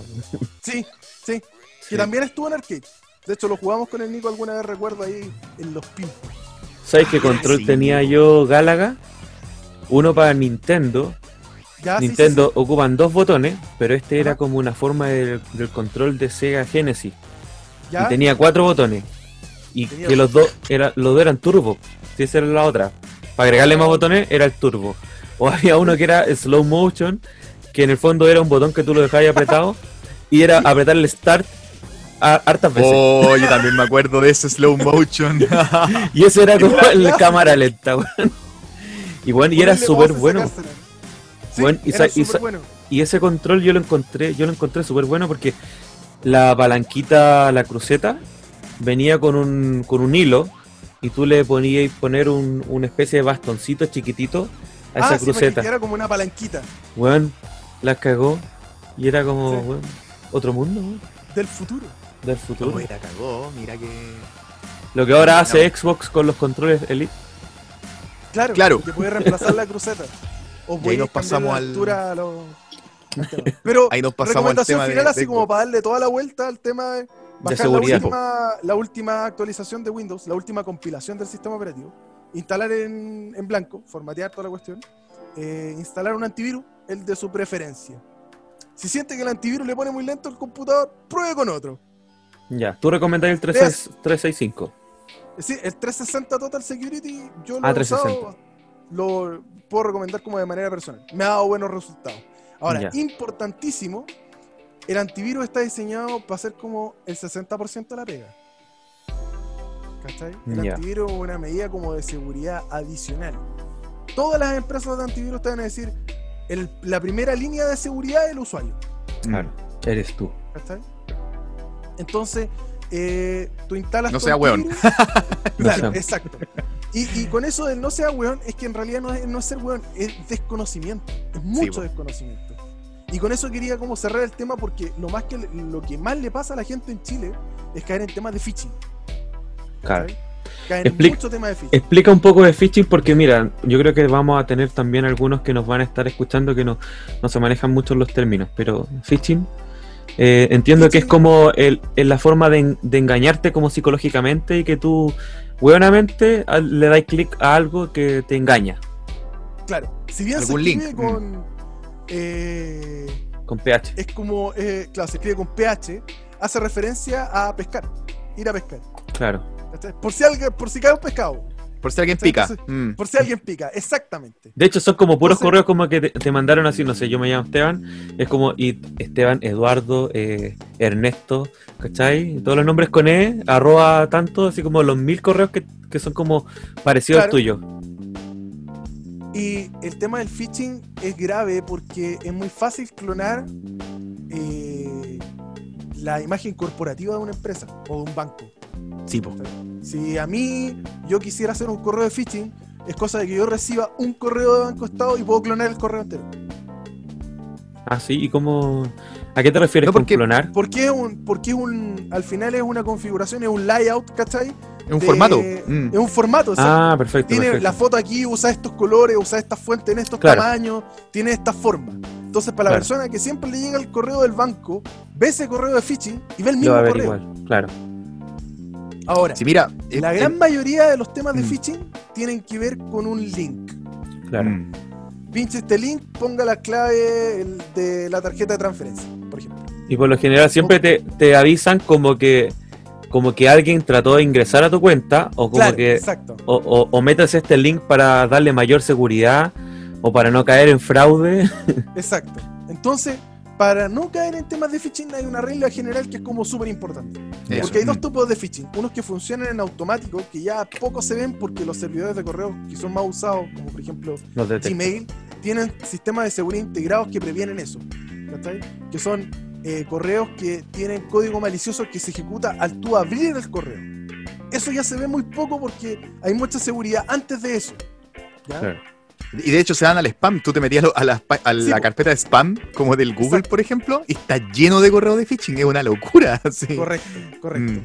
Pero los que tienen link, que son los más complicados, porque tú ya abriste el correo, eh, hay una manera súper eh, fácil de, de desbloquearlo o de entender si es Identificarlo. un correo Mm. phishing, que es entender qué es un dominio, un dominio electrónico. Cuando tú compras un dominio, por ejemplo en Chile, en la NIC de Chile, nic.cl, tú compras el derecho a utilizar un nombre.cl. Ese concepto, ese por ejemplo, cristóbal.cl, sería mi dominio. Yo lo compro en la NIC, en la NIC Chile. Y eso me permite mandar correos arroba cristóbal.cl. Entonces cuando a ti te llega un correo y tú ves todo lo que hay después de la arroba y los puntos que tenga hacia adelante, es el dominio que te está enviando el correo. Entonces, si a ti te están enviando un correo, por ejemplo, de Banco Estado, cuyo dominio es bancoestado.cl, es idóneo que el correo llegue del dominio arroba bancoestado.cl. Claro. Entonces, con solamente hacer esa verificación visual de que, oye, me está llegando un correo de, no sé, Scotiabank, que el correo sea arroba scotiabank.cl y no sea bancoscotiabank.com o banco-scotiabank.com mmm, phishing. Claro. Súper fácil porque visualmente tú leyendo el correo es muy difícil que te des cuenta. Porque los tipos lo que hacen es clonar el formato. Reciben un correo oficial del banco y te clonan el formato. Es como copiar una página. Copiar, pega. Y después le ponen el link abajo. Y el link también. Cuando a ti te llega un correo de un banco, que ahora por menos mal están tomando las medidas de no mandar links en los correos, cuando tú te pones con el mouse sobre el link, abajo, Sí. en la barra estado, Ahí sale la te sale a donde te estás dirigiendo. Sí. Y si la dirección a la que te estás dirigiendo no tiene nada que ver con el banco, no lo pinches. Y eso va en general no solamente para correos de phishing. Si te dicen, oye, te mando un archivo de Gmail o un archivo que tengo en dropbox.com eh, o en OneDrive o en Google Drive y tú te paras sobre el link y la dirección no tiene nada que ver con lo que te están diciendo, no lo abras. Sí, sí, la verdad es que ahora están haciendo phishing también por mensaje de texto. Sabes que esta semana me llegó uno de Didi. Yo no uso Didi, ¿cachai? Hace tiempo que no la uso, ya no la tengo instalada. Entonces, eh, me llegó un mensaje de texto donde decía, si quieres cancelar el viaje de Didi, de Didi que acabas de solicitar, haz clic acá. Weón, a mí me llegó de Uber, me llegaban todos los días tres, cor- tres mensajes de eso. Sin mentirte, de Uber. ¿Cachai? Y decía como tu, tu, tu viaje ya está siendo programado, ¿cachai? Y después te como Así que te redireccionaba, no sé. Exacto. Bueno, todo el tema con el phishing al final es como el cuento del tío del siglo XXI. Exacto, claro. Oye, Cristóbal, te hago una consulta. Dime. ¿Existe la posibilidad de que alguien eh, clone una dirección? Porque creo que, que me, me he visto algunos casos, creo antes, que era como que te podían mandar correo incluso desde tu correo o del correo de otra persona. ¿Cachai? ¿Se puede clonar el dominio? Mm, sí y no. Tú puedes enmascararlo. Eso se llama. eh, Ya. Tiene un nombre dentro de la jerga de correo electrónico. Pero está. Creo que la última actualización, así como de políticas de seguridad, está prohibido. Ah, Ya. Ah, se ya. llama- Pero antes parece que se hacía, ¿no? Sí, se podía hacer. De hecho, yo recuerdo alguna vez así como tonteando con un compañero de trabajo, le mandé un correo arroba fbi.com. Claro, claro. Yo me acuerdo que pasaba eso. Pero es una cosa que tenéis que, para eso tenéis que tener control, por ejemplo, de un servidor de correo electrónico. Mm. Los servidores de correo electrónico ahora pasan por listas blancas y listas negras. Una Ah, lista perfecto. blanca quiere decir que el servidor de correo tiene visto bueno y los correos entran. Un correo que viene, un servidor que viene con una lista negra quiere decir que el correo manda mucho spam o manda mailing, ¿cachai? Eh, phishing o lo han detectado con correos maliciosos y le deniegan el servicio a ese correo. Por eso de repente en las empresas pasa mucho que la IP de su servidor de correo, cuando contrataban el servicio de internet, pertenecía a otro usuario. Y ese usuario estaba en una lista negra, entonces tienen problemas con mandarle correo a sus clientes. Y es Mm. un cacho sacarlo de la lista negra porque tenéis que validar de que no estáis mandando basura, tenéis que validar de que no estáis mandando código malicioso, etcétera, etcétera, etcétera. Oye, Cristóbal, mira, tengo una, una consulta respecto al tema de. eh, instalamos un antivirus. Después de eso, yo me acuerdo que antes, no sé si uno era como más consciente de los peligros informáticos, instalaba eh, un Nadaware, un, el Spybot. ¿Es necesario instalar algo más? Eh, ¿Para la no, seguridad? depende de. Lo que pasa es que la mayoría de las aplicaciones de anti-spyware eh, funcionan on demand. No es una protección permanente como lo que te ofrece un antivirus. Ah, Entonces, perfecto. por ejemplo, ahora, eh, bueno, antiguo, el Adaware antiguo, el Spybot Search and Destroy antiguo. De los que van quedando, el Malwarebytes. Malwarebytes, sí. Nunca lo. No, creció nunca mucho Lo usado. Mm. y ahora tiene protección permanente y aparte de ser anti-spyware, anti-rootkit, anti-ransomware y un montón de cosas, también funciona como sistema antivirus. ¿Y cómo se llama? Eh, Malwarebytes. Pero Malwarebytes es de pago. Ese es el tema. La versión Ah, que solamente ataca así como on demand, cuando tú quieres hacer una revisión es gratuita. Pero si tú quieres la protección permanente tienes que pagar. Ya, perfecto. Pues yo me acuerdo que también tenía uno que se llama TuneUp Utilities. Ya, sí, Y venía sí, con un montón de usos. Ya, a mí me no harto lo porque. mucho. ¿No? No, ¿Por no, no, qué? no, no. Lo que pasa es que eh, es ese TuneUp Utilities, de hecho, hasta el icono es parecido de una aplicación que se llama igual y que es de Symantec, de Norton, Ya. Que te hacía como chequeos de sistema. Pero en realidad, claro, si te gusta TuneUp eh, Utilities porque estás acostumbrado a usarla y entendís cómo usarla, no le des así como clic y chao, eh, bien. Otras alternativas, pucha, CC Cleaner se usaba harto. Sí. Cleaner. Hay otro que a mí me gusta, Caleta, Caleta, Caleta, que también está como, está un poco desactualizado, pero igual sigue prestando buena utilidad, que se llama JetClean. JetClean te hace eh, limpieza de RAM en caso de que haya software que hayáis cerrado pero que todavía estén funcionando. Te hace limpieza de registro de Windows, limpieza de temporales, cookies de navegador y aparte te desinstala software que eh, por sistema no podéis desinstalar. Así como el Ah, desinstalador de Windows te tira error, tú podéis desinstalarlo como a la mala. ¿Y cómo se llamaba ese? JetClean.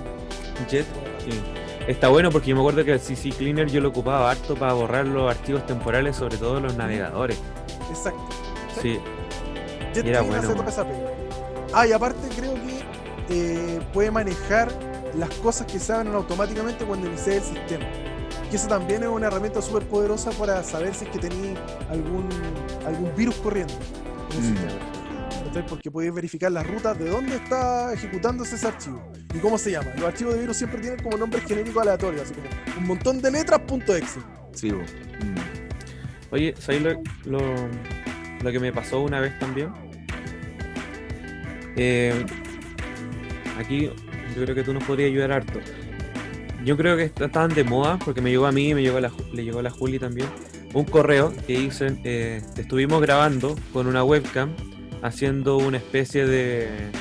de bueno, masturbándose. po, weón. Y si tú quieres que este video no lo subamos a las redes sociales, tienes que depositar tanta plata. Tienes hasta dos días más. ¿Cachai? La dura. Oye, pero te mandan un preview así Es como. una oye, extorsión. no, No, te, no, no te mandan nada. Es ¿Cachai? El diputado argentino, oye. Pero, pero es cuático, es cuático.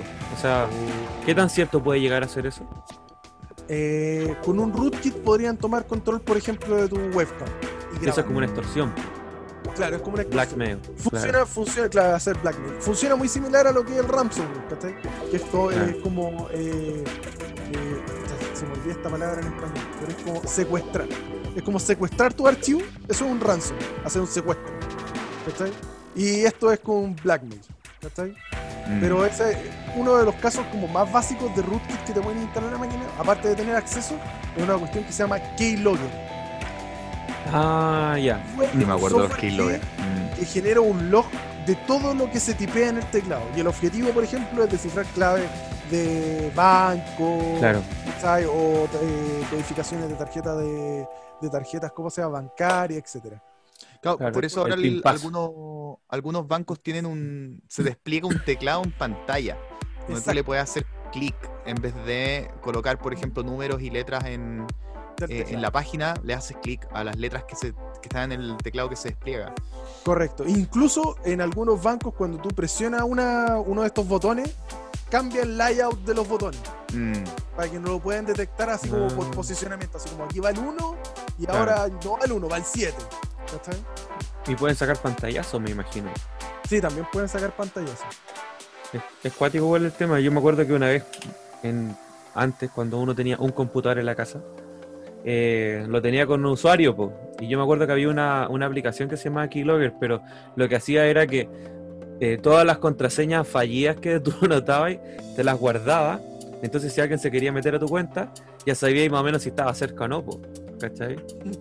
Ah, Oye, y otra Pero claro, cosa. es lo mismo. Tengo otra pregunta, y me quedan dos, pero esta es la, una de las dos. ¿Qué pasa cuando tú perdí una... A mí, mira, me voy, me, me voy a ir a una parte más gamer. Yo tenía una cuenta en, en LOL, en League of Legends. Y lo Oh, que pasó rata. fue que... Niño rata. y cachai que no la ocupé por un tiempo y me llegó una notificación que decía que me habían intentado meter a, la- a tu cuenta. Y ahí está el- la, la trampa, porque muchas veces te dicen eso, tú te metías el link para restaurar tu cuenta y ahí cagaste. ¿Cachai? Entonces de repente cuesta cómo identificar cuando realmente es un correo que viene de, de Riot o si realmente te cambiaron la cuenta. Bueno, a mí me cambiaron la, la clave y hubo un tiempo que, ¿sabéis qué? Me cambiaron la clave del Hotmail, me robaron la cuenta del, de Instagram, la tuve que recuperar. Perdí la cuenta de, de Riot ¿cachai? y la perdí porque hicieron un, mal uso de la cuenta y al final la, la banearon. Entonces tuve que crearme otra cuenta. Y también, ¿sabes lo que me pasó? Que me pasó muchas veces fue con Steam.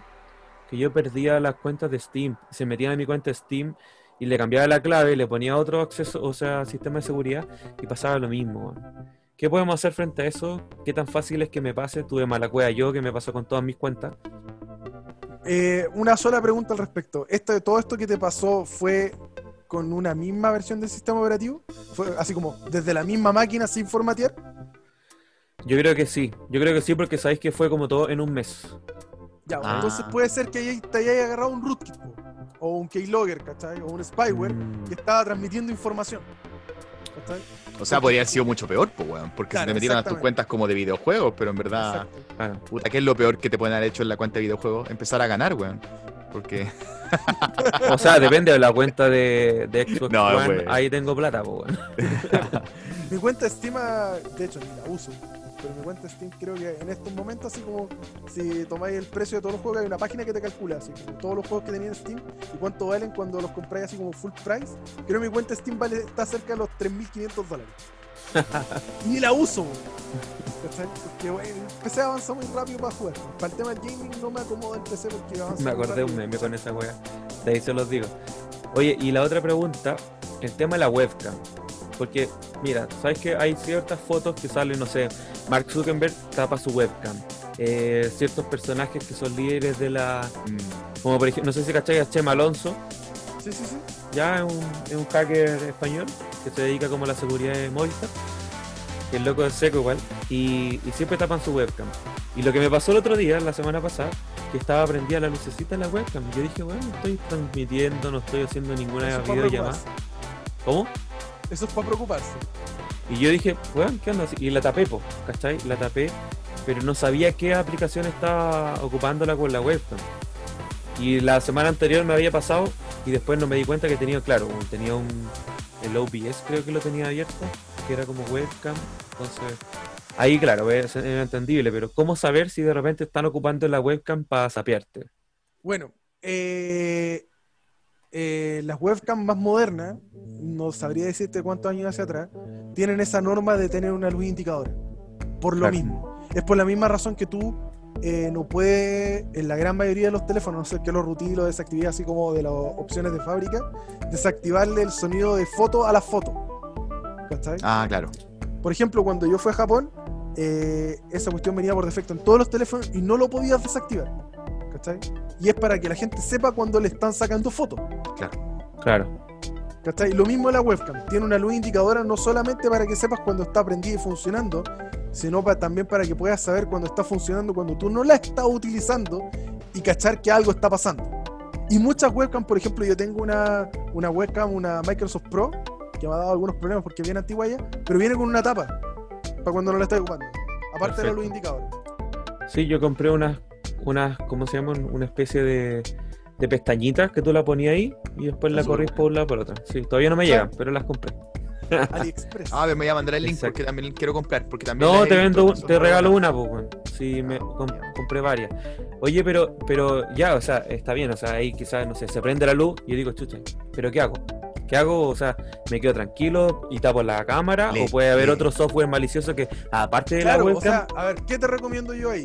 Primero, podéis desactivar la cámara. Ah, no, échale putear al weón que te está viendo, weón, darle algún gesto, alguna hecho, weá. ¿sabéis? un pato ¿Sabéis yaño, qué? weón? Claro, un pato ¿Sabéis qué yaña, al pasa? toque. Que ha pasado, eh, pasa mucho cuando roban máquinas.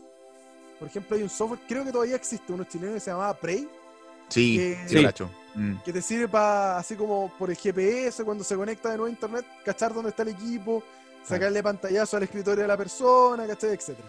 Sí, pues hubo un, un loco que le robaron el notebook y, y subió como la historia de. Sí, subió weón. como en un foro. Activó, así como todas las activó fotos. la webcam, activó la webcam y lo empezó a transmitir por YouTube. Sí, Como los flights estaban ahí así como, oh, cacha el notebook, está terrible bueno. sí, po. Y lo, lo En medio reality, se hizo millonario, ¿ah? No, después recuperó el equipo, po. Sí, po. E hizo un reality. Ah, con los weones de hizo un reality. Después hizo una película y le vendió los derechos a Christopher Nolan y ahí. Y es Batman. Hicieron una película de, de Christian Bale con los weones que le roban el notebook. Claro. Entonces, claro, yo te recomiendo primero entender que es una anomalía. Quizás no urgirte, pero a través del sistema desactivar la webcam de tu máquina. Si es conectado por USB, desconecta la USB. Si está en un notebook y la USB va integrada, tú en el administrador de dispositivos vas a la webcam y le pones deshabilitar. Ya. Y listo. Porque ahí deshabilita a través del sistema operativo de la máquina, ¿cachai? Es como le dice al sistema después, operativo esta parte y después de eso hacer un escaneo completo. ¿Cachai? Con el- antivirus, el 360. actualizar tu- Sí, tirarle 360, hacer un análisis completo y para más- estar más seguro si queréis podéis pasar el malware vais a saber si es que hay algo que se le haya pasado al 360. Algún rootkit a lo mejor, ¿cachai? Porque todas estas soluciones eh, funcionan, de hecho, sacan como contramedidas. Pasa mucho con los sistemas de antivirus que sacan contramedidas. Cuando, cuando empezó a salir el tema del ransomware, todas las empresas sacaron así como un software gratuito, ¿cachai? Que era para detectar si es que tu equipo tenía algún rootkit instalado, ¿cachai? O para tratar de descifrar archivos que habían sido tomados por un ransomware. Normalmente no funciona. Por lo menos lo del ransomware, así como para eh, recuperar tu archivo, pucha, te puedo decir por experiencia personal que en el 85% no funciona. Y ahí Ya. de nuevo volví a la cuestión de, oiga, usted usuario, respalde sus Sí. datos, respalde los datos en la nube. ¿Cachai? Lo importante, si los juegos los puede recuperar de Steam, Sí, Pero en fotos, momento- cosas así. use la nube. ¿Cachai? Oye, eh, el tema de los cracks. ¿Para qué nos vamos a hacer aquí? De repente hay personas que se bajan un juego para ver si les corre De y después se Chile, compran original, obviamente. claro. Sí. O es un respaldo. Claro, un respaldo. Eh, ¿cómo, ¿Cómo va a saber uno? Porque siempre los cracks te los, reco- te los reconoce como virus po, o como un Sí. malware. ¿Cómo saber si realmente es un crack nomás? O Ya, ahí tenéis que. Hay que Confiar en la página. el- hay que. Eh, podía investigar acerca de la distribución. ya. Porque todo esto que vienen craqueados, ¿cachai? O viene el juego craqueado en la ISO, ¿cachai? O que viene el crack aparte. eh, el crack tiene un, un programador, alguien que hizo la pega, ¿cachai? Claro. Eh, que pasaba mucho antes en los 90, cuando tú corrías un crack de un, de un software, de un software de oficina, ¿cachai? De, no sé, un Photoshop, por ejemplo, y Mm. venía con unas musiquitas en MIDI que eran súper molestas. A mí me Ah, gustaban, sí. weón. A mí igual me Y gustaban. eran había como algunos- súper super Eurobeat Initial D. Sí, había Sí. algunos, algunos temones. Sí, Paradox, Cracker. Sí. Cracker by Mil nueve no sé cuantito y salía con un Claro. barco pirata, weón. Paradox. Exacto. Razor.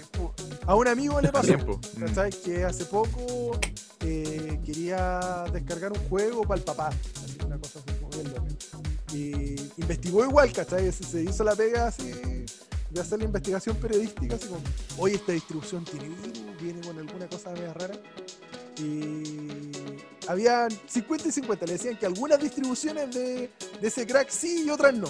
Y se la jugó, po. Instaló la cuestión y después de que lo instaló, lo jugó un rato y empezaron a pasar cosas raras. po.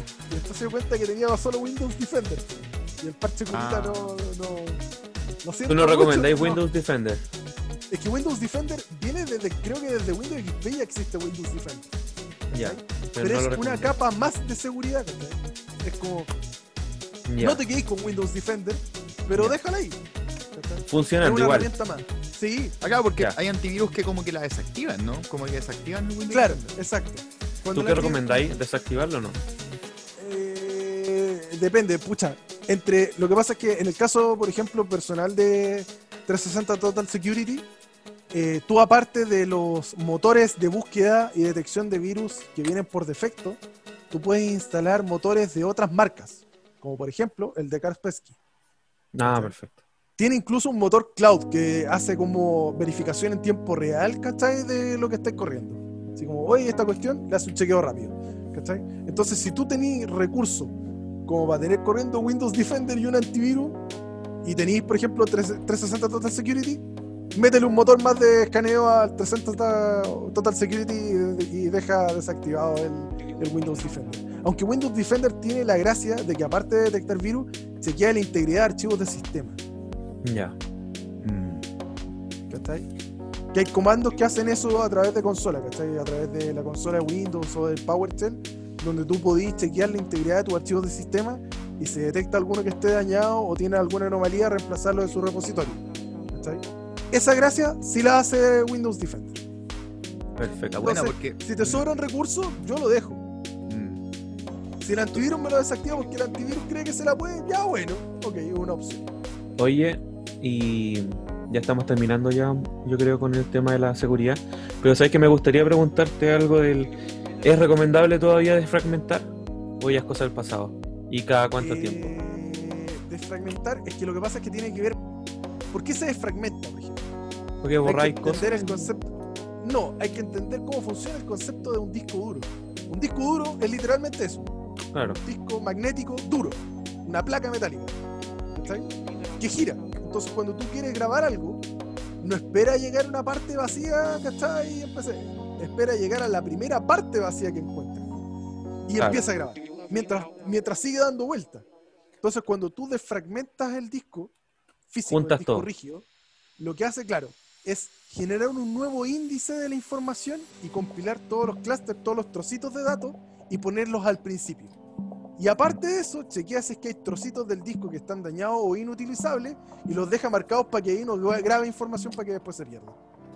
Entonces, Perfecto, claro, claro. si tenía un disco mecánico, pucha podría hacer la pega de fragmentar, pero es que ahora la pega de fragmentar es muy larga porque los discos son muy grandes. Imagínate que con un disco 40 GB, no necesitáis fragmentar en un disco SSD. ya, perfecto. ¿Por qué? Porque un disco SSD, la Todo información- Claro, no funciona de manera mecánica, no un disco, de hecho, no podía hablar de un disco duro SSD porque no es un disco duro. Claro, ¿Cachai? Es una unidad de almacenamiento de estado en estado sólido. Claro. ¿cachai? Y funciona, eh, pucha, volviendo al Atari, es como un cartridge o como un cartucho de Nintendo, de Super. Nintendo. Es un dispositivo donde tú tienes acceso directo a la información. Es Como por eso, por ejemplo, ¿no? claro, haciendo el nexo con lo que vamos a hablar después del tema de, lo- de las consolas, es por eso La guerra. que tú en una Super Nintendo o en una Nintendo 64 no tienes tiempos de carga. Claro, pues como instantáneo. Exacto, pero en una PlayStation que utiliza un lector de disco que es muy cercano a cómo funcionaría un sistema de disco duro, tú tienes que esperar. Claro, lo carga en la memoria y. Exacto. Pero no es tanto porque lo cargue en la memoria, sino porque el disco tiene que dar vuelta y tiene que leer los datos. Claro. Y es por eso que, por ejemplo, en un PC mejora tanto el rendimiento, el acceso de datos desde un disco duro, ¿cachai? A, un, a una unidad de almacenamiento de SSD. ¿Cachai? De tener que estar a la vuelta de la olla del disco duro al acceso a información instantánea de la unidad de estado sólido. ¿Sabes qué? Me acordé de un meme, me mandó mi hermano chico, Daniel, le mando un saludo, que obviamente no está escuchando esta weá, pero me dio mucha risa porque salía como eh, luchando como contra una araña gigante, eh, PS5 y Xbox Series X. Y uno se confunde, se marea un poco con el nombre, también vamos a hablar de eso, el- del cagazo de Sí. Amazon. Sí. Y, y salía así como una araña gigante, decía PC 2. Yo lo encontré muy buena porque, claro, pues PC es como que siempre ha sido PC, pues, weón. Pero que salga 2, ¿cachai? Es como conchetumare, pues. O el No tema sé. al final de el tema de Amazon, al final fue un hoax. Ya se, Ah, ya.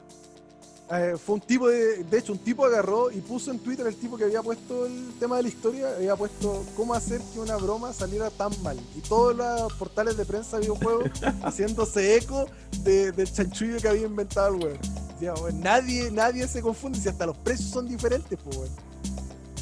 Ah, ya, entonces, Entonces, no, no fue que la era gente se confundió con el ¿Era nombre. mentira el tema? o- No, era un chanchullo. El tipo, Ya, de hecho, pero el único caso. cuenta un poco lo que pasó, pues. Para que. Ya, el pa- tipo no narraba que justo el día donde se abrían la- los pre-order de Claro. la preventa de, de la Xbox Series S y la Xbox Series X, eh, el tipo había puesto una alarma porque era como a las 9 de la mañana, así en Gringolandia. Y el tipo se había despertado tarde, porque había tenido juerga el día anterior. Entonces como que se despertó así como medio con la caña y desesperado así miró el reloj, oh, estaba atrasado una hora, me voy a quedar sin mi consola. Entró a Amazon, hizo la compra, pasó todo bien y después se dio cuenta que había comprado una Xbox One X, que es la consola de actual generación, y no Claro. una Series X, que es la de la generación que viene llegando ahora. Eh, y publicó eso en Twitter. Puso unos pantallazos y todo. Eh, pasaron como media hora o una hora. Todos los portales de prensa asociados a videojuegos empezaron a poner. De hecho, hasta la tercera creo que lo puso. Sí, po. Sí, yo- Un tipo, un tipo se Así. confundió. Así como, la gente se confunde. Un web. Partiendo, partiendo. Ah, ya, La fue gente se confunde y que- compra la consola equivocada. Lo que decían estos portales era que Amazon había liberado como una cifra de que se habían. No, no era, no era este caso Sí, en sí, sí. particular, sino una era cifra como donde se, 700%. se habían, se habían como duplicado o triplicado las ventas de la, de la Ya, Xbox pero esa X. cifra yo había investigado al respecto, o sea, me puse a cachar qué onda, y la cifra no es de la cantidad de ventas. No es que la cantidad de Ah. ventas de la Xbox Series X haya aumentado un 700%. Era que la cantidad de búsquedas relacionadas con eso había aumentado un 700%. Ah, pero eso. ¿Qué ya. decían los tipos que están como más metidos con esto? Eh, el tema de, lo- de la reventa en Estados Unidos es atroz. En Europa es la misma cuestión. ¿Cachai? Pasa que ponen un artículo en preventa, ¿cachai? Y a los dos minutos ya no quedan porque los revendedores meten, ponen bots, ¿cachai? Para que estén Oh. atentos a cuando la, la, la reven- la preventa está activa y con mil cuentas compran mil cuestiones. No. ¿Cachai? Entonces, mira, si tú te vas a buscar ahora eBay, vas a encontrar, por ejemplo, hoy una PlayStation 5, 1500 dólares o 1000 dólares. La RTX 3080, la misma cuestión. Las 3050, creo que es la, la más chica, la que cuesta 500 dólares, la estaban vendiendo como 1500 dólares. Porque los revendedores habían comprado toda la preventa. ¿Cachai? Y habían tipos que se jactaban así en Twitter y decían, oye, yo no tuve ningún problema con mi bot, compré 40 tarjetas de video. No. ¿Cachai? Aquí en Chile no pasa porque el poder adquisitivo no es muy grande. ¿cachai? Claro. Nadie se va a gastar 650 lucas en una PlayStation 5 para después tratar de revenderle y ganar algo. ¿Cachai? Es que tampoco se la van a comprar, po, 650 weón. Es que ese es el tema, porque ya 650 es mucha plata. Claro. ¿Qué es lo que vamos a hablar ahora? De la, sobre la guerra de los. La Oye, guerra de los Cristóbal, precios y de las consolas y los servicios y todas las ¿Queréis terminar con alguna recomendación del, en el tema de seguridad? Eh, con el tema lo de que seguridad, tú. le recomiendo mucho a la gente que cuando recibe este tipo de correo o de mensaje eh, que están asociados con el phishing, eh, la persona que genera esos mensajes suele aprovecharse del pánico que genera leer ese tipo de información. Sí, po. Es como, oiga, se están tratando de meter a su cuenta del banco. Oye, ahí tengo mis ahorros. ¿Cachai? Entonces, ¿qué así? No te tomáis las cosas con calma. Entonces, tomarse, leer el mensaje, sí. que pasen 10 minutos desde que te llegó el correo, o una hora, o tres horas, o un día, no va a Mm. cambiar mucho. Claro. Entonces, tomarse el tiempo, por ejemplo, de darle atención al tema del dominio. O este correo viene del banco, incluso si tienes dudas, llama a tu banco. Eso. O es que me acaba de llegar un correo diciendo que se trataban de meter a mi cuenta, lo más probable es que el banco te diga que es. Y Lo mismo a mí con los pasó- mensajes de, de correo de- en el celular. Si te llega un lunes. SMS diciendo pincha aquí, no pinche. Mm. Aunque sea algo que pueda parecerle así como, oiga, pincha aquí porque se ganó algo, o pincha aquí para obtener un descuento. No lo pinche. No lo pinche. Claro. No, es verdad eso, se aprovechan del miedo. A mí, a mí pasó, el, el lunes me llegó un correo de phishing que era de mi banco y los bancos normalmente te dicen, siempre los vamos a dirigir a usted por su nombre completo. Y el correo tenía el formato del banco y el nombre completo. Y decía, hubo actividad sospechosa en su cuenta. Si quiere revisarla, entre aquí. Entonces yo llamé al toque, llamé al banco y justo se demoraron un montón en responder, así que estuve nervioso todo ese tiempo. Y les dije, "Oye, weón, Nico. ¿qué onda? ¿Sabéis que me llegó este correo? Creo que es phishing. ¿Podéis revisar que no haya problemas con mi cuenta? Todo y me, me confirmaron que efectivamente era phishing. Y Y está a mí lo que me trata es como, es como que les digo, ya entonces te envío el correo, ¿cachai? Para que hagan algo. Y me dice, puta, no, bórralo nomás. o sea, como Sí, que no. Porque le no llegan más esas que se pueda hacer. notificaciones todo el día. Mm, Yo que estaba claro. trabajando con servidores de correo también, eh, eso cuestión eh, de todos los días, de todos los días. Ahora, si te vas al punto de vista más lógico incluso en cómo actuar ante esa situación de phishing, eh, supongamos que te pasa el caso como el de, el de Nicolás, que te llega este correo de phishing, tú te ponís nervioso, llamáis al, banco y el banco no te responde. ¿Qué es lo que deberías hacer? Entra a la página de tu banco y cambia la Mm. clave de acceso. Claro. Chao, es lo más lógico. Es lo más lógico. O sea, si te dicen, oiga, sabe que están Pero tratando de entrar a su cuenta, cambia la clave. Oye, Entra y hablando, hablando de las claves, también se recomienda harto tener claves distintas para distintas cuentas, ¿no? Ir Sí, cambiándolas cada cierto tiempo.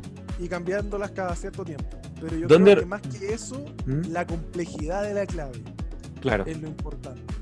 Con el banco tenéis que hacer un trámite especial. En mi caso yo tuve que como homologar cuentas, porque yo tenía la típica cuenta root en el Banco de Estado y entré con tu clave de cuatro dígitos y chao. Y son cuatro dígitos nomás.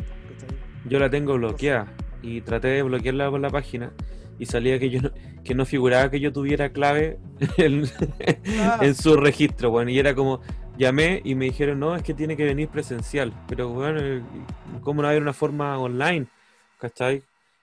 Por último con Son algún con de el seguridad, po. Claro, pues, pero no, Yo tengo tuve que que ir para hacer allá. un tuve que hacer un, todo un tema con homologar mi cuenta de ahorro con mi cuenta root para que me dejaran poner una, una clave alfanumérica de hasta como 9 caracteres o 10 caracteres. Entonces yo le recomiendo a la gente, si es que genere- quiere trabajar, por ejemplo, con una pura contraseña, que se haga una contraseña alfanumérica, que use mayúscula y minúscula y ojalá use caracteres especiales. Como la roba. Claro, como el arroba, los puntos, las comas, el punto y coma, Oye. lo que le permita su Y- sistema de generación de claves. ¿Es buena idea guardar las claves en un documento en el computador? No, ¿En Excel? no. ¿No? Oye, y en el navegador. Porque, ¿cómo- Porque- ya, supongamos, supongamos. Yo tengo una clave, un, un archivo con claves. ¿Cómo le ponís de nombre al archivo? ¿Claves? ¿Password? ya, supongamos que yo entro con un rootkit a tu máquina. ¿Qué sería lo primero que buscaría? Así como, claves. A ver si la hizo. ¿Cachai? Y ahí me copio el archivo a mi máquina con el rootkit y me desconecto tu máquina y no me conecto nunca más. ¿Para qué si tengo todas tus claves? Claro. Todas, po.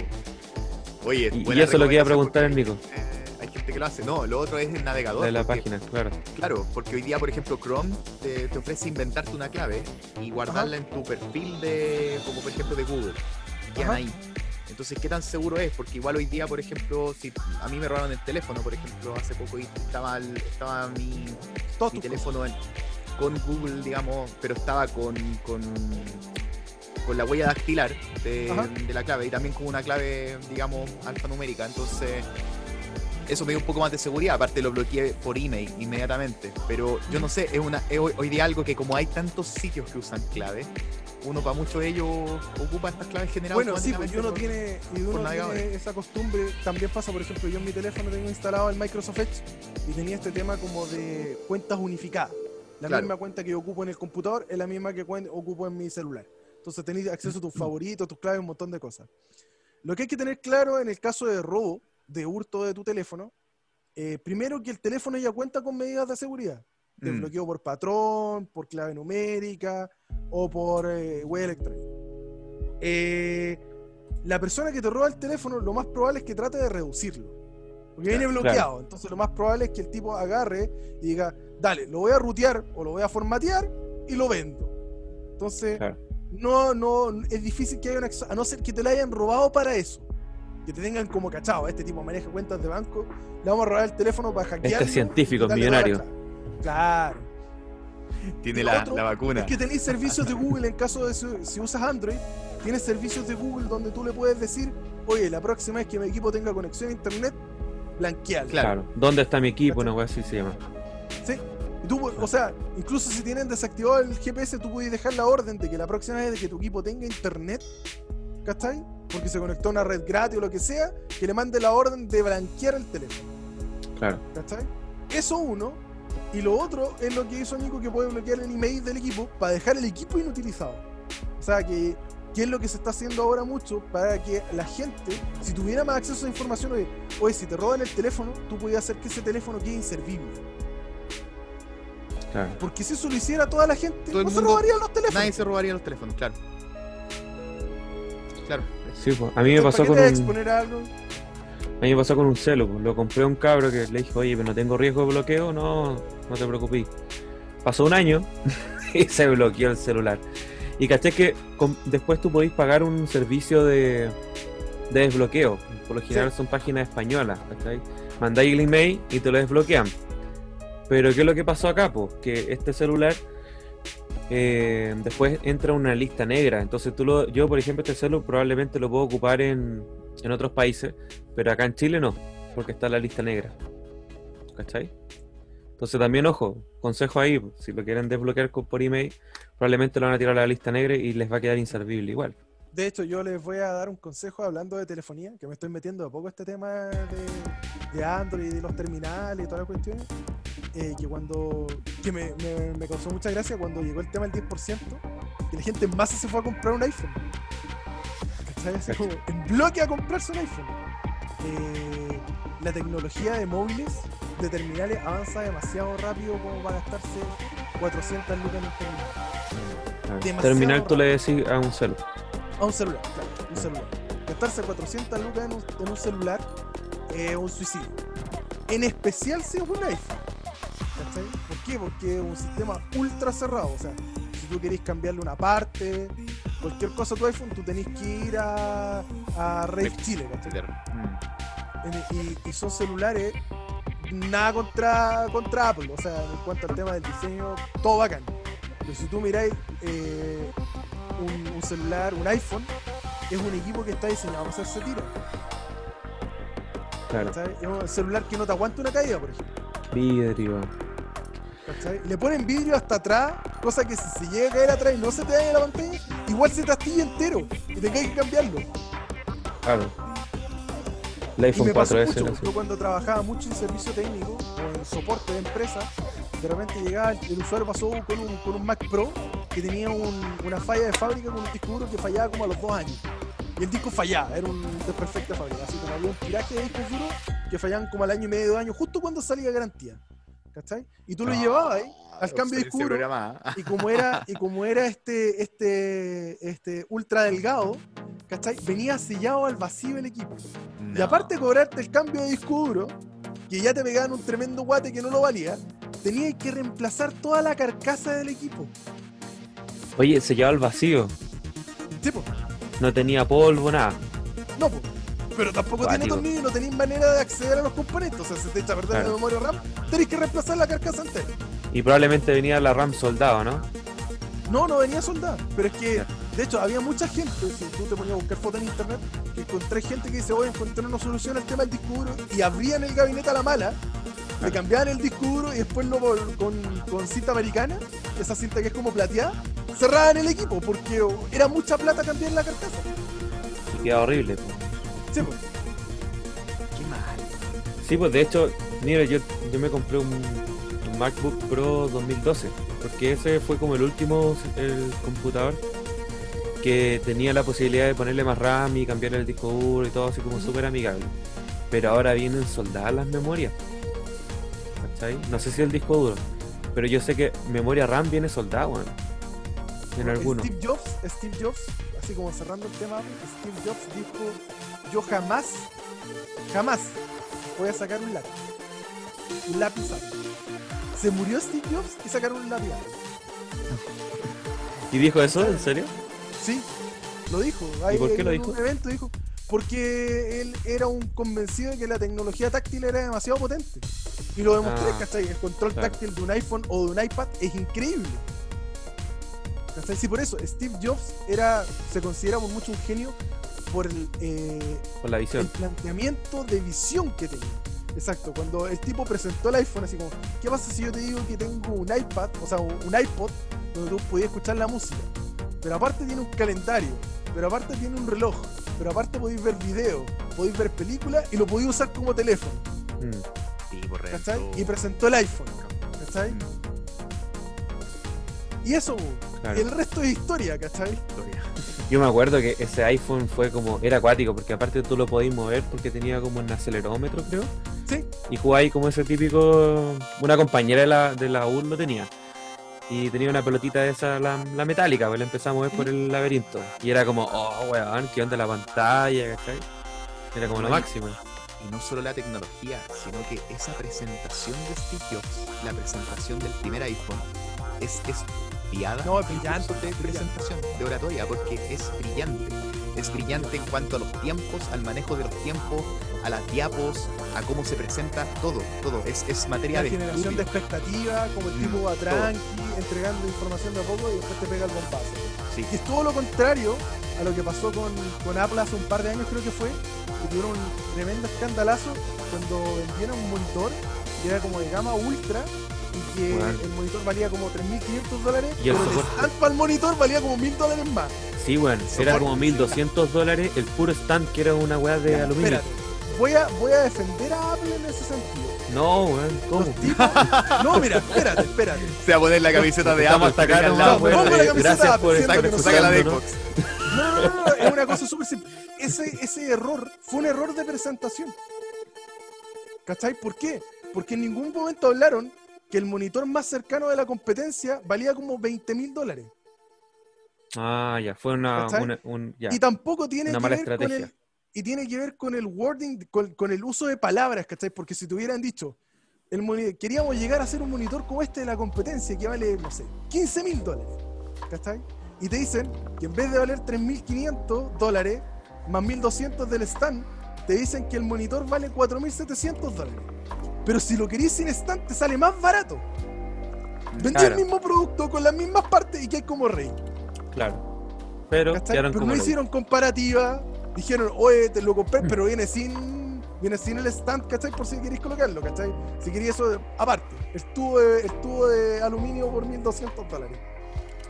Que me recuerda un poco a la presentación del Xbox One, po, con el tema de los DRM. Exacto. Dicen que fue Pero eso lo de la vamos a ver después, pues, también. Nico. Así que Nos este- vemos en el próximo capítulo. Acá, En el próximo actual, capítulo. Nicolás también. Vamos a estar los tres. Y comentando la guerra de consolas. Descansen, La guerra de consolas. Chao, chiquillos. Chau, chau, chau.